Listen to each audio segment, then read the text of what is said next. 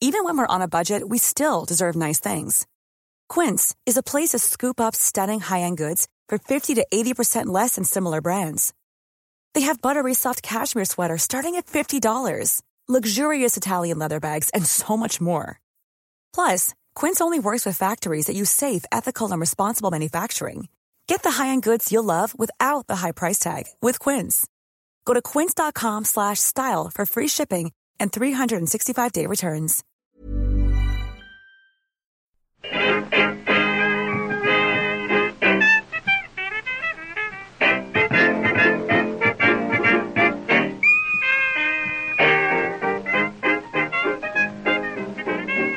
Muy buenas, amigas y amigos. Bienvenidas y bienvenidos una semana más al podcast Reload, programa sobre videojuegos que hacemos desde anightgames.com.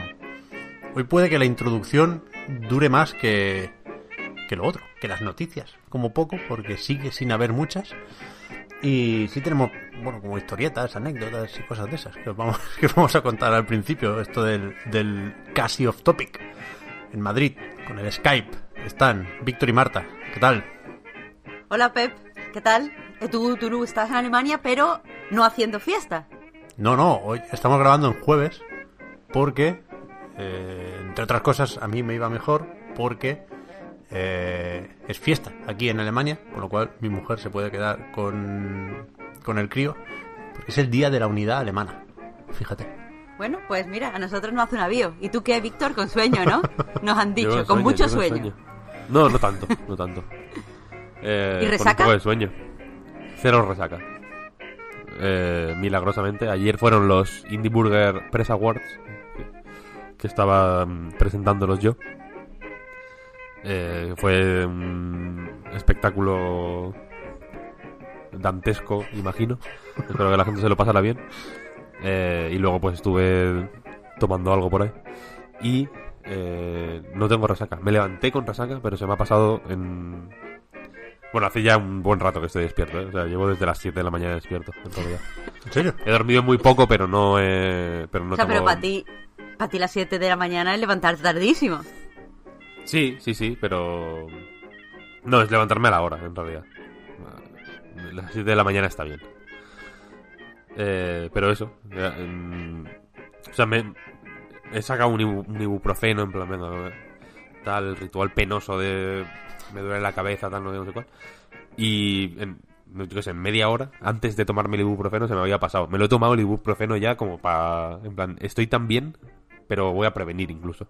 Cual- cualquier cualquier eh, efecto eh, retorno como, cómo se llama el, el Rebote. efecto rebote que pueda ocurrir con la resaca que me vuelva eh, lo voy a evitar me voy a tomar ibuprofeno como el escudo ya pero bien, Bien, bien. estoy bien estoy bien estoy bien estoy un poco denso eh, y voy a decir eh, la semana pasada hubo muchas hot takes esto, esto se- se sabe muy largas. Esto lo mucha gente lo nos lo ha hecho notar, ¿no? En plan, os pasasteis. No hacía falta hablar de las narices 50 minutos.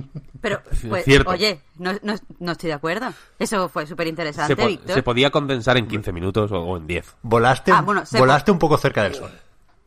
Volé muy cerca del sol, pero hay que para, para poner en contexto a la gente hay que, hay que tener en cuenta que, que muchas de estas ocasiones yo estaba llenando silencios, nada más, porque tú estabas con el micrófono silenciado por el crío y tal, y yo estaba hablando, hablando, hablando, hablando, que ya había un momento que no sabía ni qué estaba diciendo.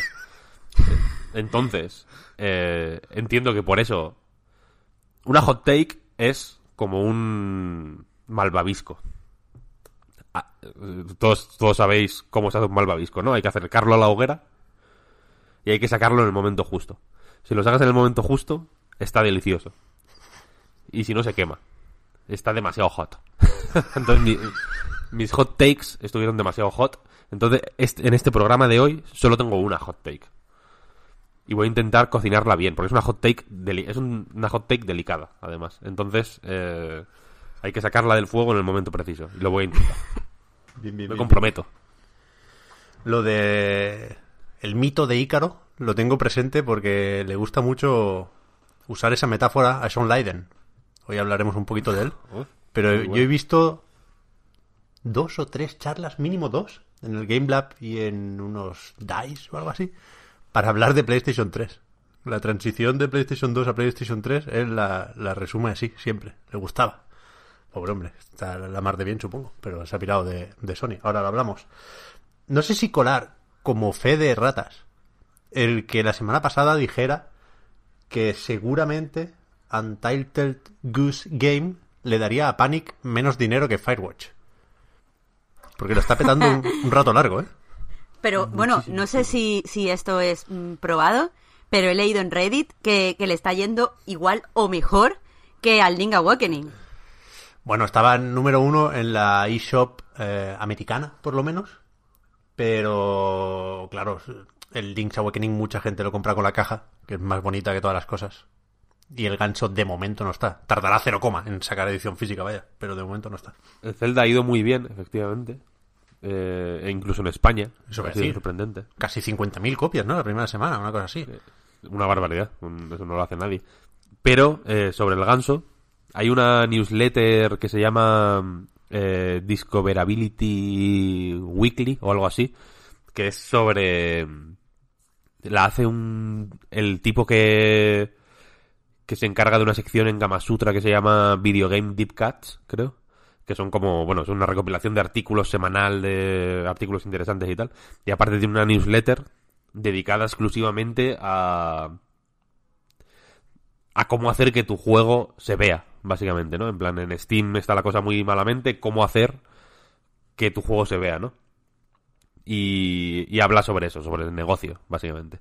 Sobre cómo se venden los juegos, qué hacer para vender mejor, cómo adaptar un poco el tu- tu marketing y cómo te presentas en las tiendas y tal para que tu juego tal como es, sin, sin convertirlo de pronto en el Fortnite, pues llegue a más gente. Y, y, a- y la, la última era sobre. Las dos últimas han sido sobre la eShop. Y da, da una serie de datos de cómo funciona la eShop y tal, que en base a, pues.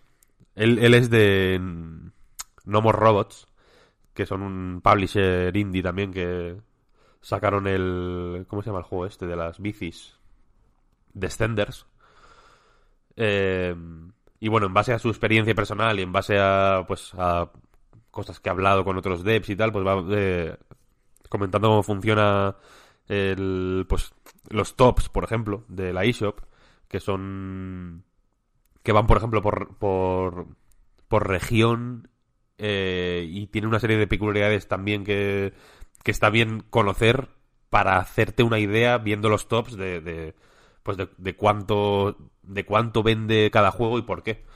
Y y decía que el, el del ganso en concreto si por, por, por cómo se había por, los puestos que había alcanzado en los tops de la eShop y tal que, de- que debía estar vendiendo entre 10 y 15 mil unidades al día Y Dios que po- santo. y que podía estar así, y que podía estar así semanas. O sea, que si se mantenía en los primeros puestos de, de la eShop, que estaría entre 10 o 15 mil copias al día y que, y que iría bajando, pero que en, que en un par de meses podía estar en 5.000 o 10.000 al día también.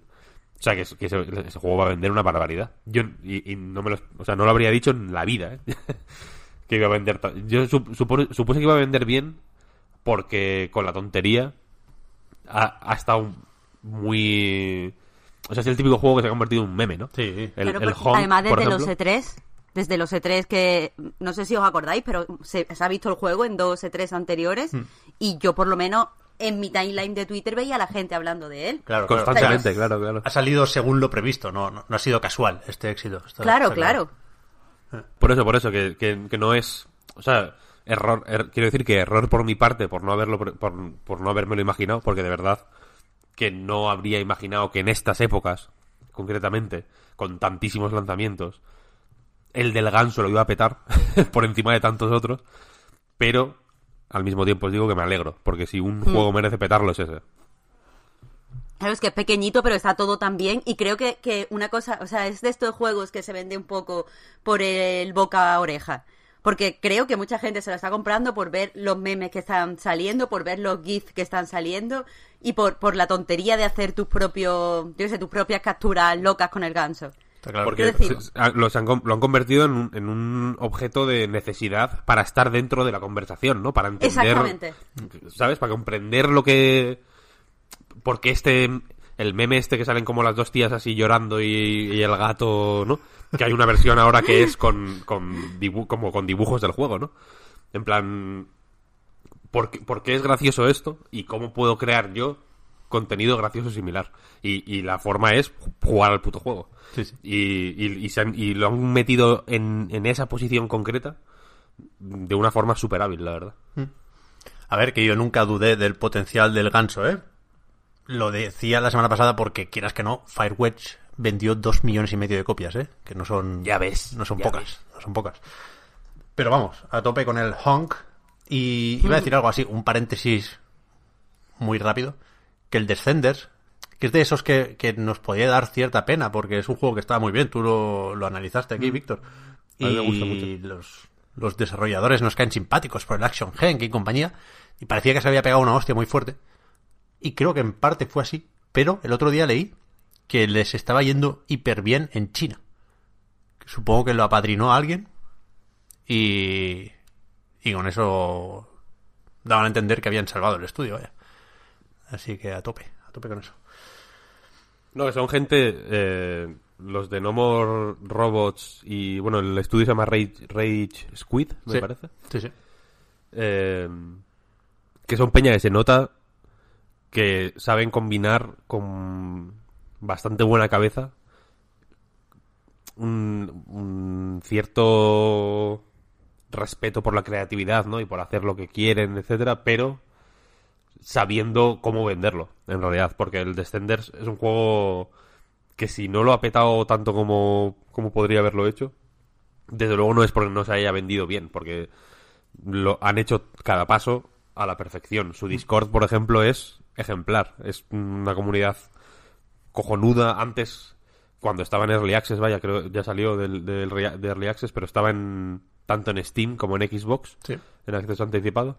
Eh, hablaban constantemente con la peña, era interesantísimo. mm, como que eh, de- destacaban mucho contenido creado por la comunidad. en- o sea que en ese sentido, guay. Y ya te digo que leyendo la newsletter del. Se llama Simon, no sé qué es, que me estoy, mm, estoy pensando cómo se llama el tipo y no me acuerdo. Pero bueno, leyendo la newsletter esta se nota que sabe. que no está probando, ¿no? A ver qué pasa. Que saben muy bien eh, cómo funcionan las tiendas, etcétera. Así que cualquiera que esté escuchando esto y tenga algo- algún interés en cómo va el tema de la publicación de juegos y de y de cómo es la vida de un juego en, en cu- cuando están en, una tienda, porque eso es interesante, ¿no? Cómo entra y sale de rebajas, cómo entra y sale de la portada de Steam o de o de los relacionados de Steam eh, o de, o de en fin, o de todas estas listas que, que intentan, digamos, eh, dar un poco de visibilidad a juegos que lo merecen. Eh, la newsletter esta está fenomenal.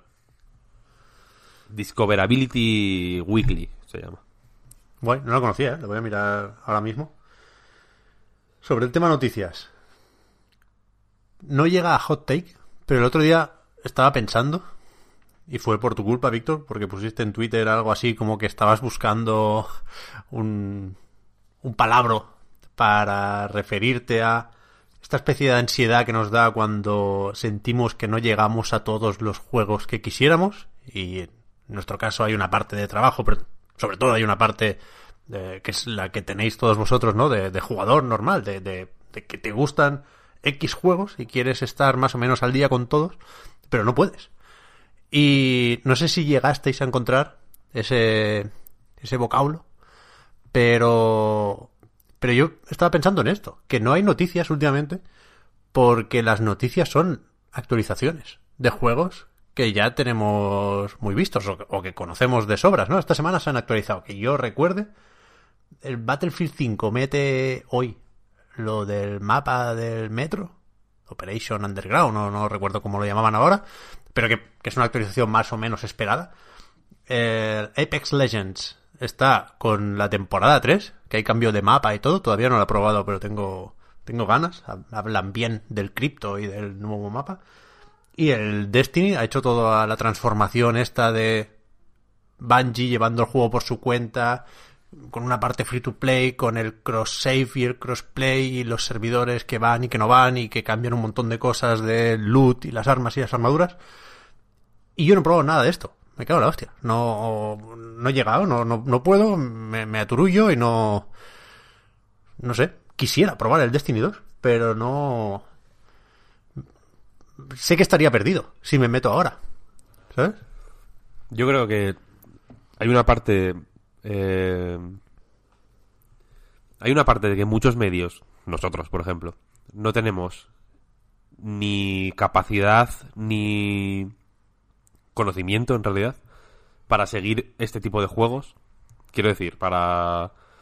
Como hacían en Kotaku y hacen. Yo creo que un poco menos, pero. Pero siguen haciéndolo. Que es como tener a un enviado especial, por así decirlo, ¿no? Al Destiny.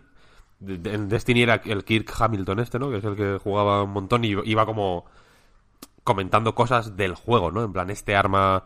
eh, o sea, la comunidad está dividida por este arma que no sé qué, o ha pasado esto.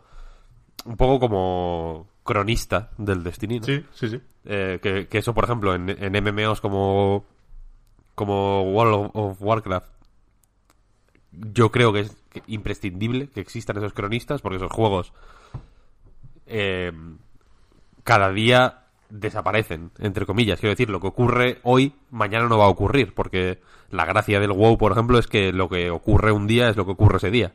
¿Sabes lo que quiero decir? Que las, los grupos de gente, mm, las interacciones que hay entre facciones, las historietas que se montan, o en el EVE Online, o todas estas historias, son la gracia es que ocurren en ese momento, que no están eh, guionizadas, ¿no? Claro. sino que son movidas dinámicas. Entonces, la figura de alguien que cuente lo que pasó, EVE Online, por ejemplo, yo no he jugado en la puta vida, pero he leído cada historia buenísima, en realidad. Es un, o del Elite Dangerous, o de... En fin, son juegos que hace falta gente que los cuente, por así decirlo. Para la peña que no, que no los va a jugar. Hace falta gente que los cuente para que sean culturalmente relevantes, en realidad. ¿Qué pasa? Que eso, quiero decir, parte de la culpa nuestra, porque no tenemos capacidad de seguir el rollo a estos juegos. Pero yo creo es que, por ejemplo, Electronic Arts, eh, no sé si consciente o inconscientemente, se ha sobrado dándole, intentando que las actualizaciones del Battlefield 5 sean interesantes, cuando no lo son, creo. o sea, quiero decir, Battlefield 5 me parece un juego muy poco interesante, extremadamente poco interesante. Creo que igual que otros Battlefield, por igual por el momento, eh, estuvieron muy en el en el candelero en su momento. Battlefield 5 es como si no hubiera salido. No sé si por, por varios fiascos, no sé si Battlefield 1 fue. o One.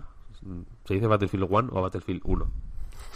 Battlefield Creo- 1. creo que puedes Todo el mundo lo sabe. Yo digo 1, venga. Eh, que algo pasó, o, o por Electronic Arts misma, vaya, que se está haciendo un poco más endogámica, me da la sensación. Eh, pero no me parecen interesantes. Entonces, eh, eh, como dices, hay, hay una gran parte de actualidad de, eh, de seguir actualizaciones de juegos que, que- que- que yo creo que no es interesante. Ya no. O sea, creo- puede ser interesante, por ejemplo. eh, para mí, si juego al Apex, puede ser interesante a nivel de, de, pues, de notas de. En fin, que es, es- es un tipo de contenido que yo me espero encontrar en las notas de actualización de- del juego, vaya, en- ¿no? Que me lo leo y, y si está bien escrito, como las de típicas notas de actualización de las apps del móvil que se ponen graciosos, ¿no? El de Wallapop y pone chistes y cosas así. Pues te hace gracia, pe- pero ya. O sea, creo que es un contenido que no, que no es interesante más, más allá de eso, ¿sabes? En el Apex han intentado hacerlo interesante. Creo que todos estos juegos intentan hacerlo interesante con el rollo de evento. Copiado del Fortnite, ¿no? De o el cubo, o la- el concierto del fulano este, tal. Todas estas mierdas. Pero creo que el interés real, objetivo que tienen esas cosas es extremadamente limitado. Y que si se le sigue el rollo al Fortnite, por ejemplo, en el concierto del inútil este, el concierto virtual de no sé qué, no sé cuál, no es porque sea interesante. Pero no per se. Bueno, hombre, yo qué sé, es un inútil, tío. Ah, Estuvo bien ahí la peña ahí bailando, yo qué sé. Vale. Yo creo que eso es interesante por motivos, por los motivos equivocados. Quiero decir, es interesante porque si no pagas dinero, no tienes una personalidad definida en Fortnite, entonces no puedes bailar. O sea, quiero decir, le quitan a lo que tiene el baile de expresión personal y de demostración de tu felicidad y de conexión con otra gente y de conexión con la música, etcétera. Eh, Fortnite lo convierte en, en una puta broma de mal gusto, porque tienes claro, que comprarte el baile, ¿no? Entonces, es, es, es- es- ese tipo de eventos y de, y de contenidos son relevantes por los motivos más oscuros y jodidos de la, de la Bueno, vida. y, y eso fue el, principio de Fortnite como plataforma publicitaria, ¿no? A partir de ahí llegó Nike, Claro. llegó el puto Pero- Batman pero- y llegaron los Vengadores. Claro, que lo que quiero decir es que ese tipo de mierdas se, se hablan de ello en, en el New York Times incluso si hace falta porque es el Fortnite, no Claro. porque sea no porque sea porque porque hay mucho jaleo alrededor, entonces es como hostia, si hay tanto jaleo algo tiene que pasar. Me- y entonces se hace una, una bola de nieve, el resto de juegos lo intentan imitar por eso, ¿no? El Apex, por ejemplo, de pronto hay dragones, ¿no? Sobrevolando el mapa y de pronto los dinosaurios entran en la, en la isla, tal, no sé, no sé cuál. Son cosas que molan, que están guays y que desde dentro, digamos, desde la, como parte de la comunidad activa del Apex, pues prestan, la verdad, pues es guay, ¿no? Hay cambios en el mapa de pronto, hay una, un- una sensación de que es- está progresando el juego hacia algún lado y tal. Mola, que es una- creo que es una cosa guay. Pero creo que no tiene interés en general. Ya. Sí, yo, yo pienso igual. Por eso nos cuesta hacer noticias sobre esto, porque no nos las creemos, ¿no? Como se suele decir. Pero escuchándote, he, de- he detectado un, peligro potencial, que a lo mejor, como casi todo lo que digo en el podcast, es un problema mío y de nadie más, ¿eh? Pero me da la sensación, pensando en Electronic Arts y pensando en un caso muy concreto que, ahora diré, creo que, que está pasando que incluso los lanzamientos de juegos nuevos, como tenemos tanta información presentada en forma de actualización, que nos suenan a eso, ¿no? El, el Plants vs. Zombies nuevo se anunció como un evento. O sea, como, como una temporada 4, ¿sabes? Y eso a mí hace que no sepa cuándo entrar. Yo no he jugado al Plants vs. Zombies. Battle for Neighborville o como se llame, no me sé ni el nombre. Y, y me gustó Garden Warfare 2 bastante. Quiero decir, yo le tenía ganas a este juego. Y no lo he probado porque no sé cómo entrar. No sé cuándo entrar. Porque suena a actualización, no a lanzamiento. Es jodido esto. Ya. Ya, ya. Sí, Na- pero porque... nadie ha jugado al Plan vs Zombies en realidad, ¿no? Me parece. que no sé, no sé, yo no sabía ni que había salido. Pobrete. Estaba con la Founders. Tiene que salir ahora, el 18 de octubre, creo, creo que era el lanzamiento oficial. De hecho, creo que ahora ya no se puede comprar la Founders Edition. Hay, hay un- un- unos cuantos días, ya digo, creo que un par de semanas, en las que no se puede comprar el juego de ninguna forma. Y juraría que estamos ahora ahí. Pero, hostia, ha sido un lanzamiento para estudiar, ¿eh? A lo mejor los números de Electronic Arts me contradicen. Pero tengo la sensación de que no han acertado con el modelo en este caso. A mí me da la sensación de que el modelo cada vez de, de- de muchas compañías, de las más grandes sobre todo, eh, pues tiene que, tiene que ver con una serie de, de- de cuestiones que, que a mí me parece que están lejos de, de- de tener que ver con, con los juegos mismos. Y que tiene que ver con el con el, el FOMO, por ejemplo, famoso, que, que a E3 ahora también tanto le interesa, ¿no? El Fear of Missing Out, el miedo a quedarte fuera de, de las cosas. Todas estas mierdas de las Founders Edition, por ejemplo, son eso, ¿no? Es como, no, no, es que el juego ahora, si, si quieres, tienes que comprar la Founders Edition y luego no va a estar disponible, ¿no? Y apelan únicamente a- al miedo a que te quedes fuera de, de eso. Como en los conciertos del Fortnite y como, la- y como todas estas mierdas. Y... O sea, me da la sensación de que poquito a poco van moviendo la, la- el escenario de batalla hacia un territorio que hace que muchos otros juegos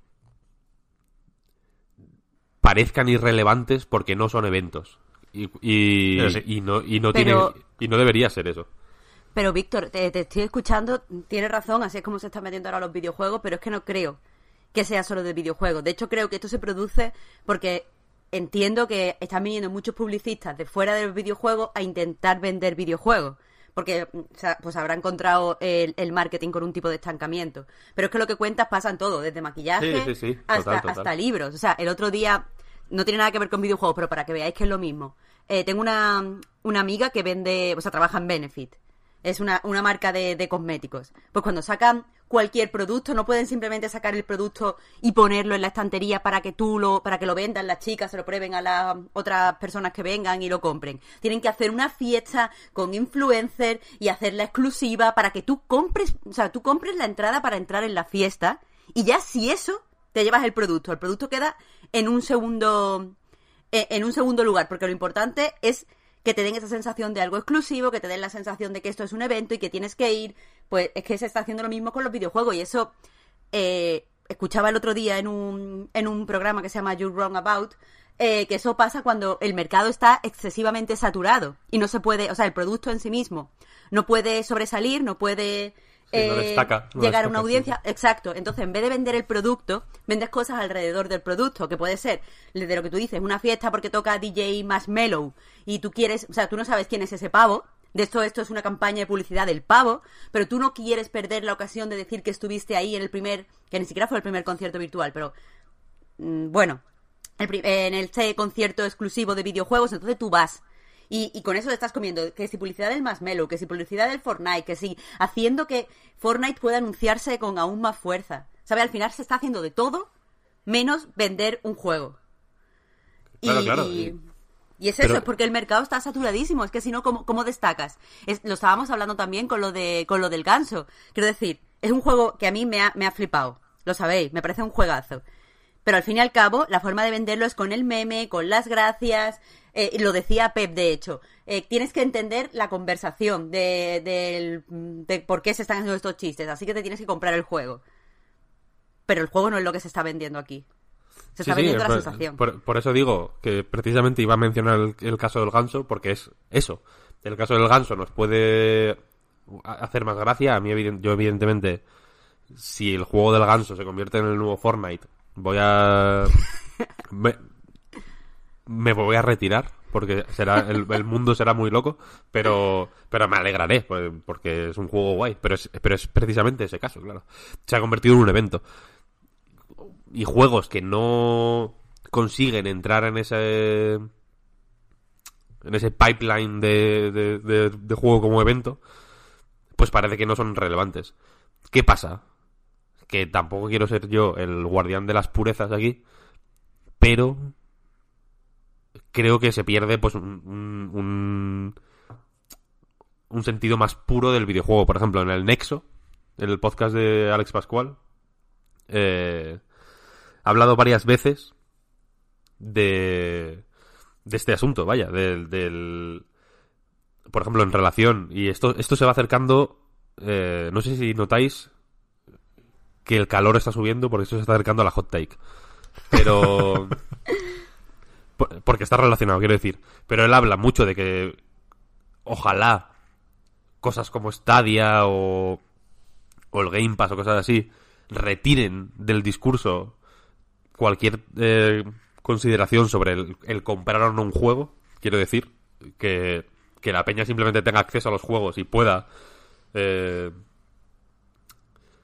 hablar y pensar sobre ellos eh, sin eh, que entre en consideración el, precio, ¿no? O las ventas o lo que sea. Para, para que, como ocurre con Juego de Tronos, por ejemplo, o con cualquier serie en realidad, eh, se puedan lo- lo- los críticos por ejemplo se puedan dedicar a escribir sobre ellos como eh, cosa no quiero decir de manera pura sobre el sobre el juego sobre su argumento sobre sus mecánicas sobre lo que hace sobre lo que no hace etcétera sin tener en cuenta eh, lo crucial o no que pueda ser eh, para dentro de un catálogo por ejemplo Death Stranding es un juego que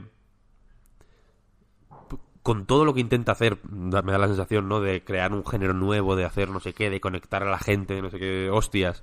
eh, más o menos magnificadas por los crípticos tweets de Hideo Kojima en inglés fatal escritos que el pobre hombre se, se expresa como él lo intenta, ¿no? Pobre tico. Claro, Pero- es que eso, que no tiene pero- vergüenza y eso es valorable. Pero, Eso sí, siempre. Pero ese cierto, juego... o sea, aquí Sí, sos- dime. sospechamos que escribe él, ¿no? Que, que se suele acusar a un traductor, yo creo que es él. Por Yo creo, yo creo que es él, yo creo que es Vale, él. Porque, o sea, esos tweets no están traducidos por un traductor. Por eso, están por eso. mal escritos en inglés. Y entonces siempre parece como que como que lo que dice es muy críptico, cuando en realidad es simplemente pues que el pobre hombre pues mm, piensa que es así y ya está, ¿no? Como Suena, suena raro, pero pero eso, que por H por B eh, como que lo que intenta hacer Death Stranding es eh, el, el colmo de los colmos, ¿no? Y sin embargo, de Death Stranding se habla y se piensa en él muy a menudo, pues como un juego crucial para Hideo Kojima, como un corte de mangas para Konami, como una pieza clave en, en el lineup de 2018 de exclusivos de Sony, como si es exclusivo o no es exclusivo, no sé qué, no sé cuál, no sé cuál, que son mierdas. Y perdonadme que hable de una forma tan sucia, que no tienen absolutamente nada que ver con, con el, con el puto juego. Y, eh, por ejemplo, y, no lo- y esto ya no lo digo en broma, vaya, Metal Gear Solid 5, el mejor juego de la historia, eh, no se, yo creo que no se valoró correctamente por eso, en gran medida, porque se hablaba de él como... mm, porque los, los problemas como en el desarrollo se interpusieron en el camino del juego, entonces ya se, se hacía cualquier crítica o comentario que se hacía sobre el juego eh, era una crítica sobre su, su puta producción, ¿no? En plan, no, no, es que esto es así porque eh, aquí ya la relación entre, Koni- entre Konami y Kojima ya era mala, el juego está inacabado, no sé qué, no sé cuándo, no sé eh. Son consideraciones que nada tienen que ver con el juego, que es un juego que tenía muchísimo que decir y que y que creo que acabó diciendo menos o, calando menos lo que tenía que decir de, de lo que se merecía. Y le ha pasado recientemente a Sea of Thieves, que es un juego que a mí me sigue pareciendo una joyita y que solo se piensa en él como un engranaje en el Game Pass, etcétera, etcétera. Y va a pasar, y va a pasar constantemente. El mensaje Pero- es cuidad los jueguecitos, por favor. Víctor, estoy de acuerdo contigo con matices. A ver, es verdad que tal y como se están publicitando ahora los juegos, nosotros no podemos, no podemos hacer nada por hablar de ellos. Porque la conversación no está en el juego, es verdad, y nosotros, la mayoría de la prensa del videojuego, no nosotros en A Night, no, no cubrimos eh, el evento y la exclusividad. Que sé que, hay medios que lo hacen. Cuando eh, en el mundo, por ejemplo, cubre eh, videojuegos, eh, sí que cubren el, el de este de evento del juego y la gala y la no sé qué, pero la mayoría de prensa de videojuegos no lo hace, entonces es verdad que nos tienen atado de pies y manos. Aunque si lo hacen entiendo que es porque funciona, que eso ya es otro tema. Pero el problema de que eh, salga, por ejemplo, un catálogo, o sea, un- una, perdón, una plataforma que nos permita jugar a, a o sea, nos ponga a nuestra disposición un montón de juegos donde solo se hable del juego, es que enseguida esas plataformas van a estar eh, eh, petadas de juego. Entonces va, a pasar lo que se está hablando e- el- en la crítica de cine o en la crítica de series, que es el efecto Netflix, el efecto de que haya un juego del que se hable mucho un fin de semana, porque todo el mundo lo esté jugando, porque es nuevo, porque ha llamado la atención o por lo que sea, y a la semana se deje de hablar del juego. Y los videojuegos, por el precio, o sea, por el esfuerzo que tienen su realización, por el coste y tal, no pueden permitirse eso. Eso sería una degradación para el medio. Total, total. Pero el efecto Netflix no es, o sea, es culpa de Netflix, pero no solo de Netflix, ¿eh? Quiero decir, Por supuesto. dos no, dos no bailan si uno no quiere. Y en ese sentido, Netflix ha empezado el baile, pero los medios le han seguido el baile y la peña le ha seguido el baile a los medios y a Netflix y a todo el mundo. Quiero decir ver, que aquí es nuestra, es nuestra responsabilidad y, y de la gente que juega a juegos y ve películas, etcétera, eh, frenar. Quiero decir, eh, decir, venga, que os, que os follen el culo. Que es que no quiero. Pero tú, eh, tú crees que, me- me-.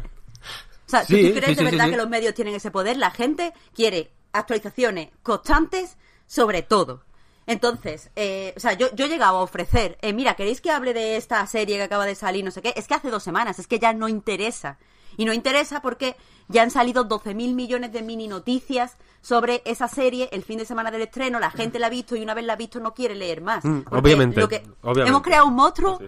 Eh, en los medios por el que la gente se ha acostumbrado a que constantemente hay información, constantemente hay noticias y constantemente hay estímulo. Y ahora no podemos ir para atrás, ya no tenemos el poder de ir para atrás. Y con los Mm. juegos yo creo que pasaría lo mismo. O sea, es- eh, lo, lo que expones es cierto, es veraz y lo has expuesto muy bien, pero yo creo que sí se puede ir para atrás. ¿Qué pasa? Que, que es complicado. Porque evidentemente, eh, por el motivo que sea, y, y la hot take se está cocinando, ¿eh? Por el motivo que sea, desde el año, desde el año 2008, cri- ma- más crucialmente, eh, se ha ido agarrando, y perdonadme de nuevo la metáfora grosera, vaya, pero se ha ido agarrando a los medios de los huevos de una forma extrema porque porque se vio una oportunidad de oro, ¿no? Porque no era el mejor momento eh, y las empresas vieron pues que se podía agarrar, vieron unos huevos y dijeron vamos a agarrarlos y vamos a apretarlos fuerte y los han apretado y ahora están muy apretados, claro. Entonces yo entiendo que si a un medio que depende económicamente. Ya no, ya no, eh, ya no a nivel de, de- de línea editorial, ¿no? Sino económicamente. Y esto es, eh, y esto quiero decir que, que no es que haya un motivo de, no, no, no, es que nuestra línea editorial se basa en, en estar a la última. Y si algo tiene más de una semana, no nos interesa. Somos eh, por ejemplo, en, el país, ¿no? Eh, en la sección de cultura del país. Somos futuristas. Solo nos importa la velocidad y queremos eh, hablar de cosas de dentro de una semana. Si, si son de hoy ya no nos interesan. No, no, no, al, al revés. De hecho, la línea editorial de todos los medios y de todos los periódicos, si les preguntas, si vas al jefe de redacción de cultura del país y le preguntas, pues seguramente te diga, no, no, queremos dar una visión reposada y, sólida y calmada y eh, multicapa de el mundo de la cultura, del espectáculo, tal, no sé qué, no sé cuál, sus, eh, consideraciones, o sea, sus consecuencias y sus tal, de contar una milonga. Cuando en realidad la, la triste verdad es que por, por H o por B, de nuevo, por necesidad o, o por, o por avaricia, ahí ya no me meto y me, y me da igual, eh, da igual, quiero decir, si, si, si viene un clic, lo que quiero decir es que si viene un clic, da igual el contenido. Eh, El contenido pasa a segundo plano, incluso... eh, o sea, quiero decir, el contenido deja de importar eh, hasta tal punto que, por ejemplo, hace poco hubo eh, una supuesta polémica, ¿no? Eh, sobre ella hablamos aquí en el podcast la semana pasada, sobre la violencia de Last of Us, tal, no no. Y es como, ¿qué polémica? Si no ha habido ninguna polémica, hijos de puta. En absoluto. Y lo peor es que se crea una sensación de polémica, ¿no? En realidad. Una- hay, hay una polémica por la violencia del... del porque, porque por matar a porque puedes matar a perros me parece que era la, la polémica entre comillas es que ni me acuerdo porque no es un- no es una polémica no entonces eh, no había más que vídeos y artículos y tal, no sé qué, sobre la polémica de Last of Us. Yo imagino que es porque, para que busques de Last of Us 2 polémica para enterarte, porque no, porque no sabes. Quiero decir, eh, encima se forma un pacto de secreto que es no podemos hablar abiertamente de la polémica porque lo que queremos es que la gente venga a, a ver de qué es la polémica, ¿no? Entonces eh, se forma, pues un, pues eso, no se habla de, la, de, de qué es, del contenido de la polémica, digamos, de la esencia del, del, del, del qué de la, de, la, cuestión, sino simplemente de que hay una polémica, ¿no? Y, y, me, y me pareció acojonante, paradigmático y muy divertido que en hobby consolas hicieron, no sé si un vídeo o un artículo, porque no entré, lo siento, eh, que se llamaba La polémica de la polémica de The Last of Us 2. Quiero decir, era eh, lo polémico no era que pudieras matar perros ya, sino que se hubiera formado una polémica. Pero me, pare- a pareció un a rizo acojonante. Y esto es, y esto es el triunfo absoluto de del, del, del clic sobre el contenido. ¿Sabes lo que quiero decir? Pero Eh, eso no, no solo tenemos culpa los medios, que tenemos, y mucha, Mucha. Quiero decir, es que lo- los propios los propios publicistas han descubierto que eh, si, si algo es polémico, la gente, mm, como va a tomar una posición, o sea, la gente ante una polémica se ve como súper interpelada a tomar una posición. Y se han dado cuenta que cuando la gente toma una posición, eh, está más mm, predispuesta a consumir el producto o a informarse sobre el producto. Es decir, las polémicas llevan la información donde no la lleva la publicidad. No sé si me, si me he explicado bien. Sí, Rollo, por sí, sí, ejemplo, si tú crees que a ti no te interesan las sofás, que no entiendo que a nadie le inter- haya alguien que no le interese, pero bueno, imagínate que hay gente pues que no le interesen las sofás. Si de repente se entiende de que hay una polémica, ya quiere buscar información, ya lo lee, ya se tiene que posicionar, a lo mejor la, la polémica le parece tonta y ya dice, uff, pues ahora me identifico con este juego, quiero comprar este juego, o si no comprarlo, sí quiero seguir leyendo sobre este juego. Entonces, simplemente por la polémica, la gente se está informando, está, está, entre comillas, consumiendo el producto antes de que salga.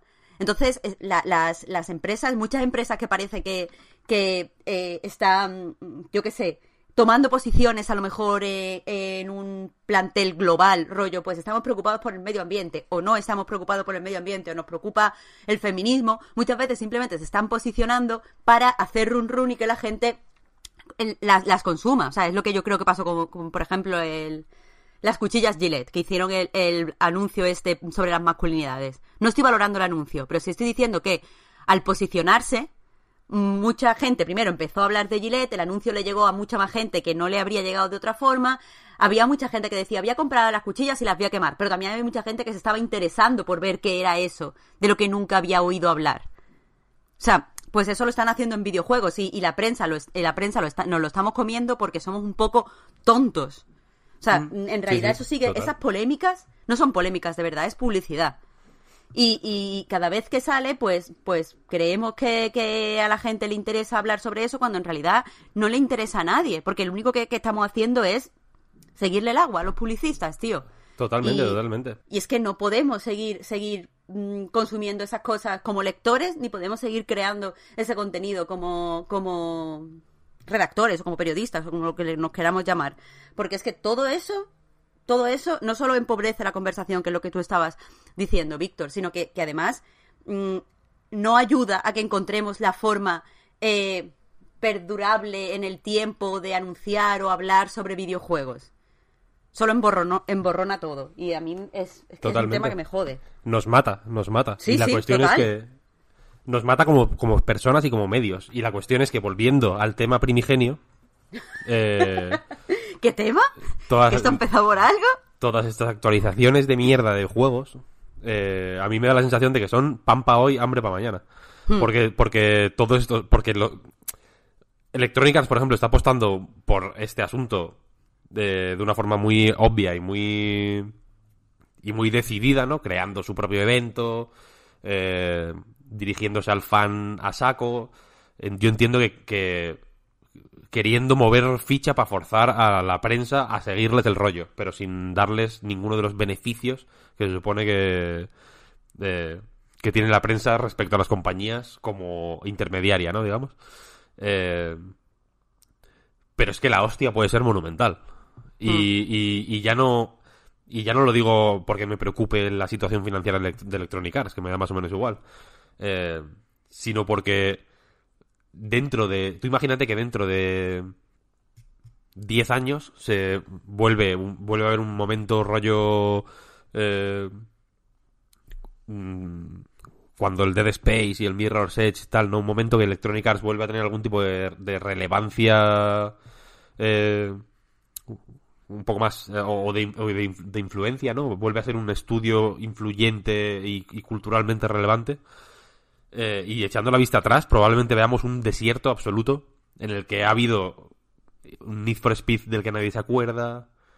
eh, un- una época marcada por, por juegos conocidos únicamente por, por, por temas ajenos a, ellos, como el, el Battlefront, por ejemplo, etcétera y, y, yo creo que eso es el, eso es lo que más pena me da, vaya. Que, que, los gran, que las grandes empresas de videojuegos estén apostando de una forma tan explícita y tan descarada por la irrelevancia total. Por el, por el vacío absoluto. Porque toda esa mierda. eh, fast forward de nuevo al tema de los medios. eh, te pueden decir, y no, y no sin razón, es que no podemos hacer otra cosa. Es que no podemos no cubrir estas polémicas, por vacías que sean. Porque las masas, digamos, que mueven es- estos medios, eh, pues efectivamente por ser masas, son muy numerosas y consumen ese tipo de información y la quieren, ¿no? Y si no van a Vandal, van a ir a 3D Juegos, ¿no? A, a por, a por esa información. Y necesitan acumular esas masas porque su, porque su existencia depende de, de, de esas afluencias masivas y, Mm. a- absolutamente impersonales y, y, y, y con las que, quiero decir, to- 100% respeto porque yo no podría trabajar de esa manera nunca por incapacidad pura, vaya, por, por falta de profesionalidad, si queréis decirlo. No me, no me, no me molesta reconocerlo. Eh, pero al mismo tiempo lo veo, pues eso, cu- culturalmente irrelevante.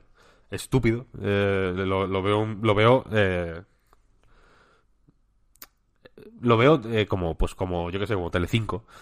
Al final, hemos hablado de esto muchas veces. eh, en- en- hablando, por ejemplo, eh, criticando a los, a los juegos de móviles y los micropagos y tal igual. eh, yo creo una, vez- una vez me parece que dije que cuando el modelo de negocio es, lo, es más importante que el juego mismo, no estás haciendo un juego con un modelo de negocio, sino una tienda con un juego eh, Hmm. para distraerte mientras compras. Como si te ponen una Game Boy en el. Como se hacía antes, de hecho, en el Carrefour o en el continente, cuando era continente, para que estuviera el niño distraído mientras la mamá compraba. Eh, los juegos de móviles son eso, es una tienda que, que aparte de comprar puedes jugar, si te apetece. como, el, como el Mario Kart de- del, del móvil. Pues es que las webs son eso, vaya. Y Telecinco, por ejemplo, Telecinco no es un canal de televisión, es una plataforma publicitaria que para eh, distraerte entre anuncio y anuncio tienen una serie de contenidos de, pues, de bajísima calidad. Autogenerado, además. Auto, claro, O sea, autogenerados. quiero decir, que se- ellos crean a una especie de celebrity que después van a ser Claro, claro, claro. que después... El, gran, o sea, el Sálvame habla del gran hermano. El gran hermano se alimenta de personajes del Sálvame. Es, mar- es maravilloso. O sea, Eh, como, hasta- como maquinaria está súper bien. Es, es, es un cien pies humano perfecto, en realidad. Total. Porque es tal cual. La caca de uno alimenta al que va de atrás. Es increíble. Os, os voy a Eh, tener y- que y es cortar eso, tío. Porque veo que llegamos a la cancelación de pasapalabra y ahí sí que nos perdemos, ¿eh? Esto, o sea, no... Y. Bueno, No, no puede pasapalabra, pasapalabra, curiosamente, era. Era un. Era un contenido que se queda, que estaba un poco ajeno, en realidad, a la, a la rueda. No, porque. O sea, la rueda es la siguiente. Ana Rosa, por las mañanas, habla de lo que pasó en el Gran Hermano eh, la noche anterior. Luego pasapalabra era un oasis. No, ahí no. no- Cristian Galvez no hacían, lo único que no hacían era pagar a, la- a los propietarios de, de la marca Pasapalabra, pero bueno, no se metían en nada, ¿no? Luego en el Sálvame se habla de lo que, de lo que ha hablado Ana Rosa. Y luego, por la noche en el Gran Hermano, se comenta lo que han comentado en el Sálvame. Es la hostia. Y luego, y así. Es increíble, es una rueda mágica.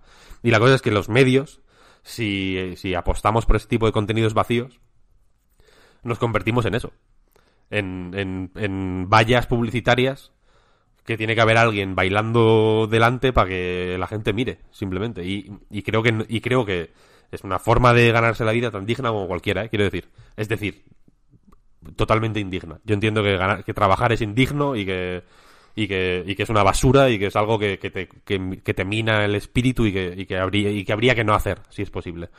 Eh, en ese sentido quiero decir que estamos todos corrompidos. Pero eh, a, futuro, como yo, me imagino, lo, lo que yo escribo yo me lo imagino de esta manera, como un arbolito.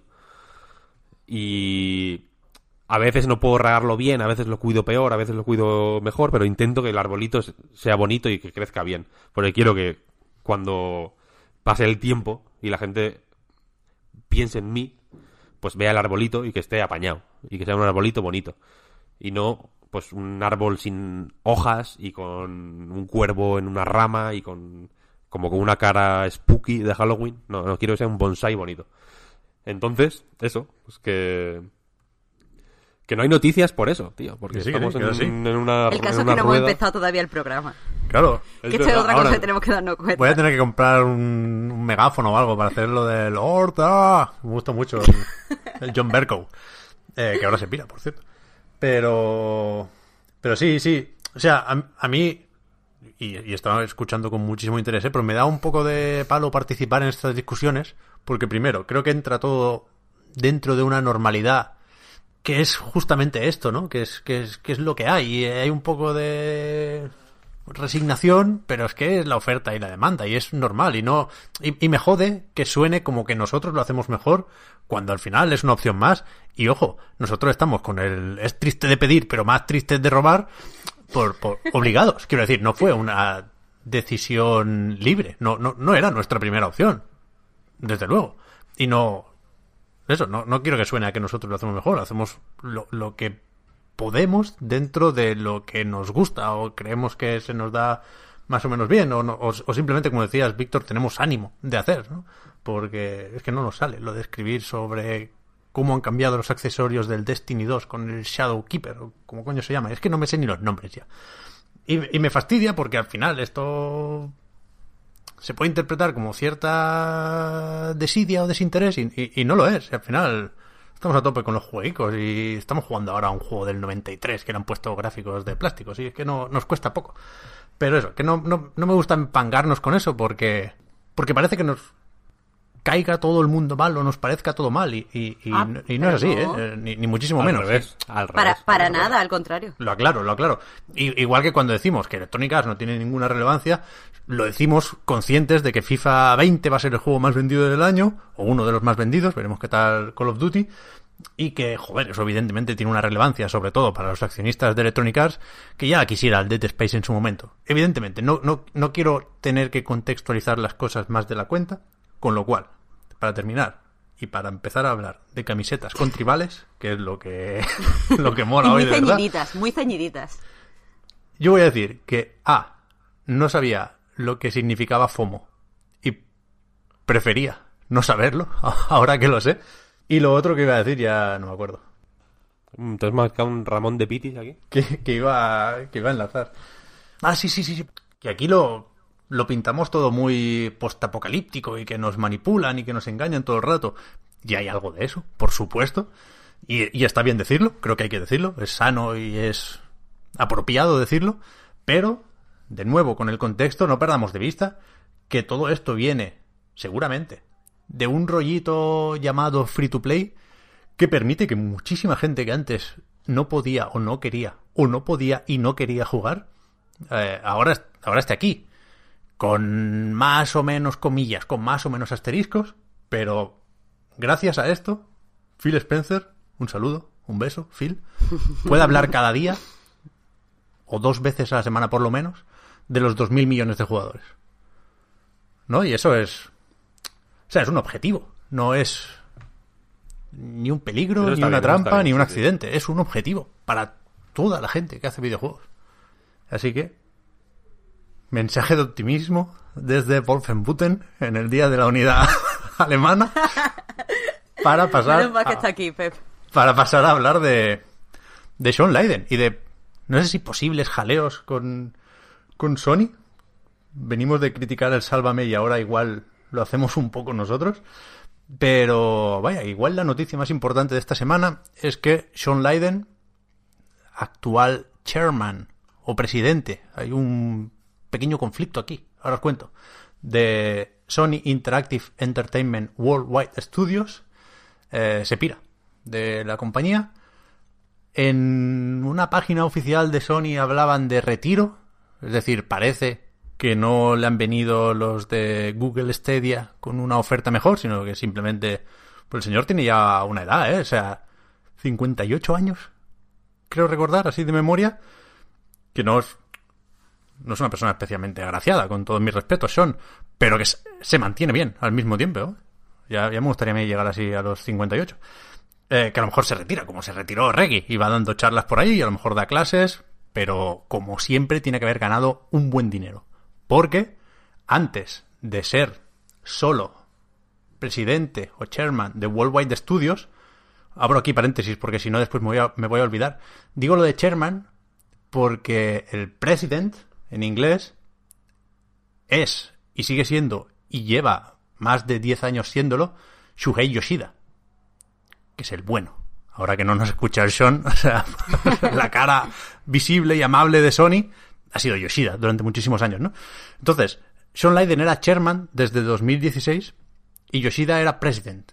Que las dos palabras suelen traducirse como presidente en, castellano y que en cualquier caso pues, nosotros como comodín usamos la palabra jefazo siempre, ¿no? O sea, Worldwide Studios, el conjunto de first party o de estudios internos de Sony, el, ente que los gestiona, sigue teniendo a Yoshida en, en- en la cúspide de la pirámide, siempre ha sido así. Lo que pasa que mm, al fusionar Sony Network no sé qué y Sony Computer Entertainment en Sony Interactive Entertainment, eso pasó en 2016, pues le cayó ese cargo a, a Sean Layden también. Bueno, da igual, tecnicismos no importen, tampoco nos vamos a meter ahí, pero la cuestión es que ya el año pasado eh, Sean Layden dejó de ser CEO de Sony Interactive Entertainment América. Esa posición de jefazo en la parte americana de PlayStation era lo que le hacía salir a presentar las conferencias de L3, por ejemplo, que es, bueno, lo, que hace que hoy estemos hablando seguramente de Sean Layden, como hablamos de Reggie hace poco cuando se marchó, ¿eh? Eh, entonces, ya hubo, después de una reestructuración en Sony, creo que eso era abril de 2018, como un paso atrás por parte de Sean Layden, ¿no? Tenía dos cargos muy importantes y se quedó con uno. Importante también, pero seguramente el menos importante de los dos. Y esto está relacionado con, con- con una serie de cambios en la cúpula de PlayStation que tienen como nombre propio a Jim Ryan. Un señor que pasó de ser el jefazo de PlayStation en Europa a dirigir un departamento global de marketing, ¿no? Con lo cual las divisiones Japón, Europa y América se perdieron un poco y después de esto, unos meses más tarde, pasó a ser, pues, pues, jefazo absoluto de PlayStation. Ahora Jim Ryan, junto con John Codera, pero sobre todo Jim Ryan, es quien manda aquí, ¿no? Quien, da las entrevistas ahora, mm, lo podemos comentar brevemente también si queréis. En Wired estuvo dando una entrevista de estas muy preparadas para hablar del futuro y de los cambios en PlayStation Now. Hay, hay una serie de carambolas que hacen que se pueda decir que en cierto modo, y no es exactamente así, pero en cierto modo, Jim Ryan ha reemplazado a Sean Layden. Y esto hace que se esté hablando sobre una como una lucha por el poder en, ¿no? en las altas esferas de Sony que de nuevo no sé hasta qué punto debemos enmarcar dentro de lo normal porque entiendo que estos trajes siempre se están peleando y, y, no cuando eres CEO de algo quieres seguir siéndolo y quieres serlo más y bueno, yo qué sé supongo que no se llega a esas posiciones sin, sin cierta ambición y cierta agresividad incluso no dentro de eh, la competitividad laboral. Pero eso no, no sé hasta qué punto conviene encender alarmas. Yo, creo que no tenemos información para hacerlo. Pero igual sí que pasa algo. No, no lo sé. Sobre todo por sea, sea lo que habilita o permite la especulación fueron las formas, un poco, de anunciar esta marcha, ¿no? Se, publicó un tweet en la cuenta de, de, PlayStation diciendo esto de una forma un poco ceremoniosa, sin citar don't arroba me a, a Sean Layden. Y, y eso, no sé hasta qué punto hay mal rollitos, no sé hasta qué punto echaremos de menos a Sean Layden.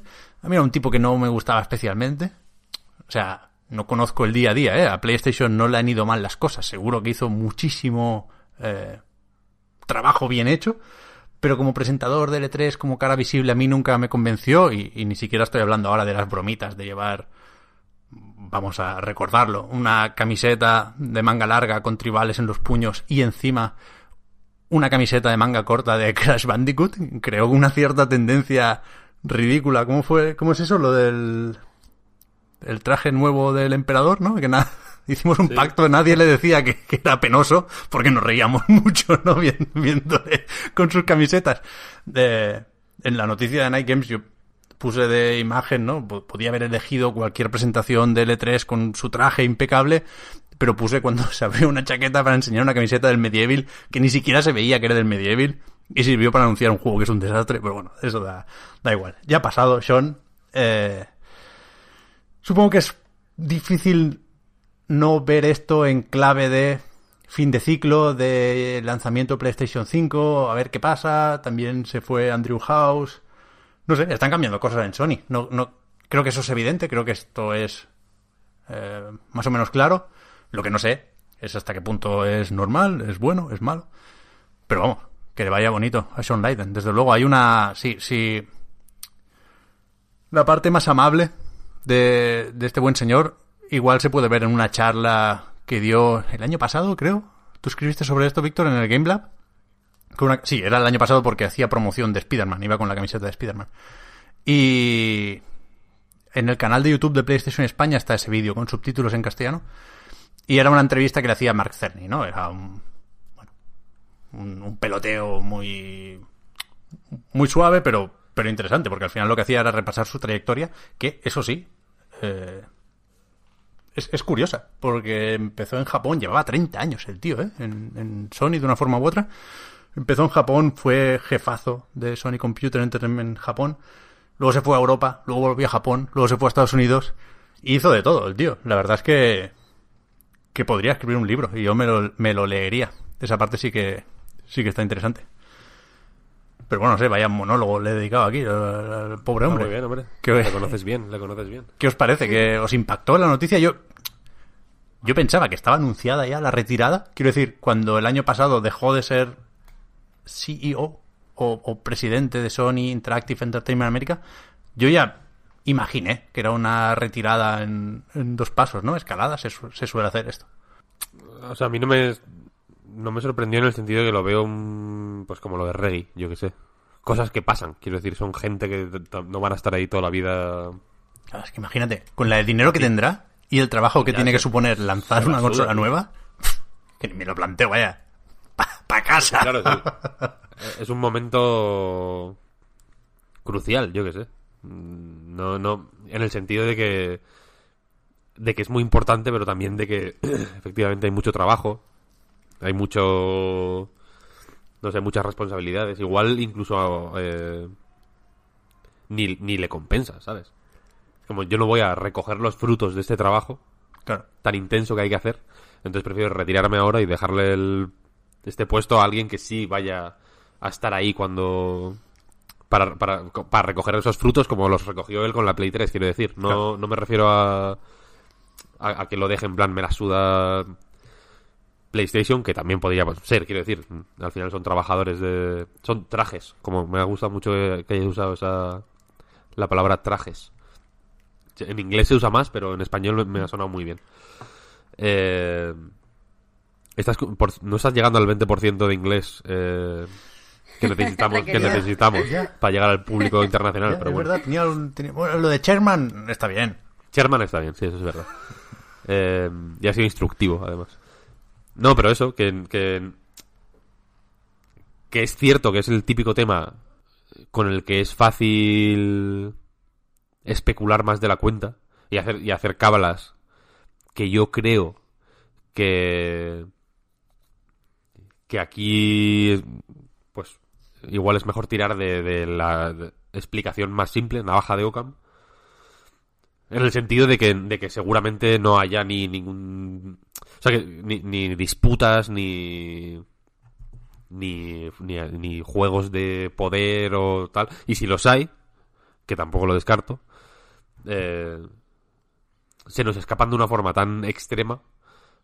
En el sentido de que ni siquiera son visibles. Que que no, que no sé hasta qué punto. Que, o sea, que quiero decir que me ha parecido la manera más correcta de tratar el tema, me ha parecido la que has hecho tú, de exponer la situación, su carrera y a, otra cosa mariposa. Ya digo que, que no sé, no sé. Si, y si hay cambios en Sony, de nuevo, volviendo a ese tema, no creo ni que se noten, en el sentido de que el, de que el, ya, o sea, el plan ya está hecho a, X años y se va a seguir ejecutando de la manera en la que estaba prevista. Se harán los cambios que haya que hacer. Eh, como, los, habría hecho este hombre, los hará el que venga y ya está. O sea, no hay. O sea, no, no, veo, no creo que de pronto sea como, venga, vale. Ahora vamos a hacer únicamente ordenadores eh, para niños de 0 a 3 años a partir de ahora. PlayStation 5 es ahora el genio 2000, de pronto, no, va a ser una... Va a, va a seguir la cosa como, es, como, como estaba previsto, vaya, ¿no? Creo yo. Sí. a mí sí me resulta fácil creer que hubo ahí un power struggle porque, porque me, me los imagino constantes y en todas las grandes empresas, ¿eh? No, no creo que funcionen de otra forma. Pero lo que digo es eso.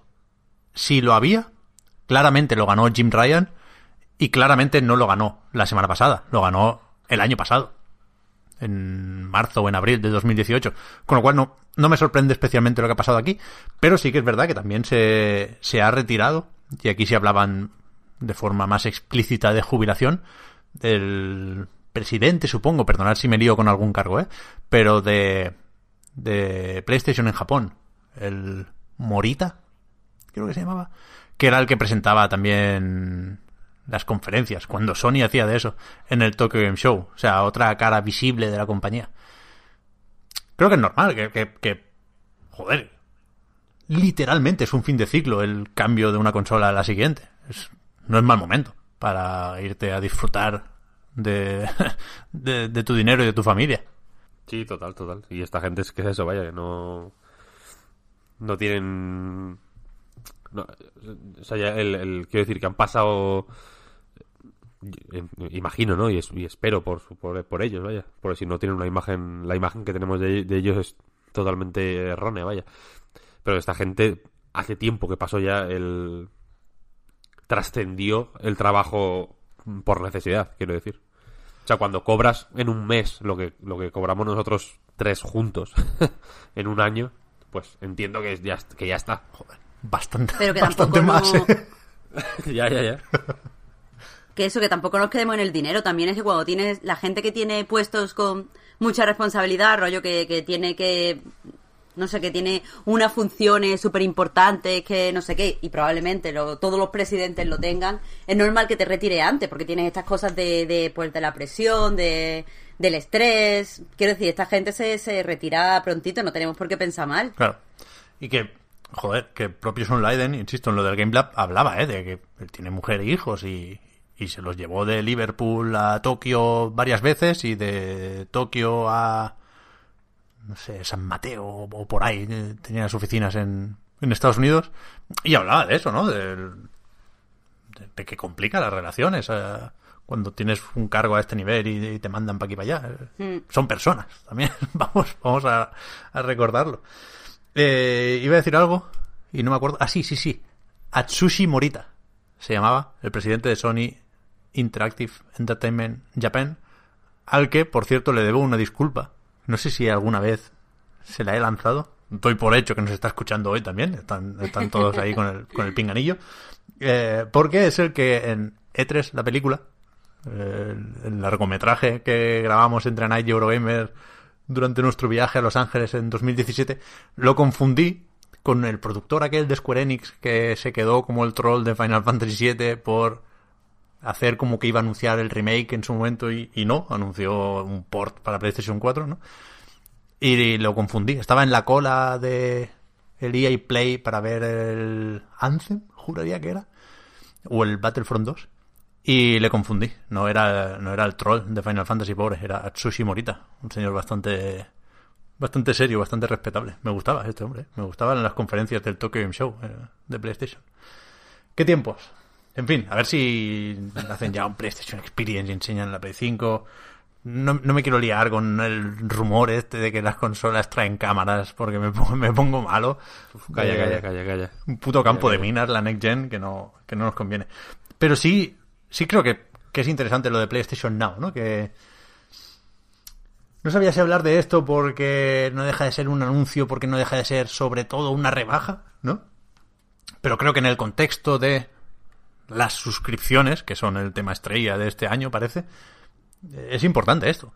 PlayStation Now rebaja eh, los precios de las suscripciones mensuales, no sé si hay una para seis meses y la anual, una rebaja considerable. ¿eh? Aquí en España creo que pasa de 15 a 10 euros. Eh, creo que sí. Pero en Estados Sí, Unidos sí, valía sí. 20 pavos al mes esta mierda, ¿eh? Y pasa a 10 también. Quiero decir, claramente se acerca al Game Pass. Porque además no van a meter el de Death Stranding y el de Last of Us de lanzamiento, que eso sería igualarlo a, a la oferta de Microsoft. No exactamente, porque tiene la opción de la nube también, pero bueno, nos entendemos. Si le meten God of War, Uncharted 4 y GTA 5. ¿eh? O sea, es, Sí. suben las apuestas de una forma evidente. Recordad que con PlayStation Now, por lo menos los juegos de PlayStation 4, con los de PlayStation 3 solo está la opción del streaming, puedes o descargarlos, como en el Game Pass, o jugarlos en la nube, como dentro de poco, gracias a Project X Cloud, se podrá hacer lo mismo con Microsoft.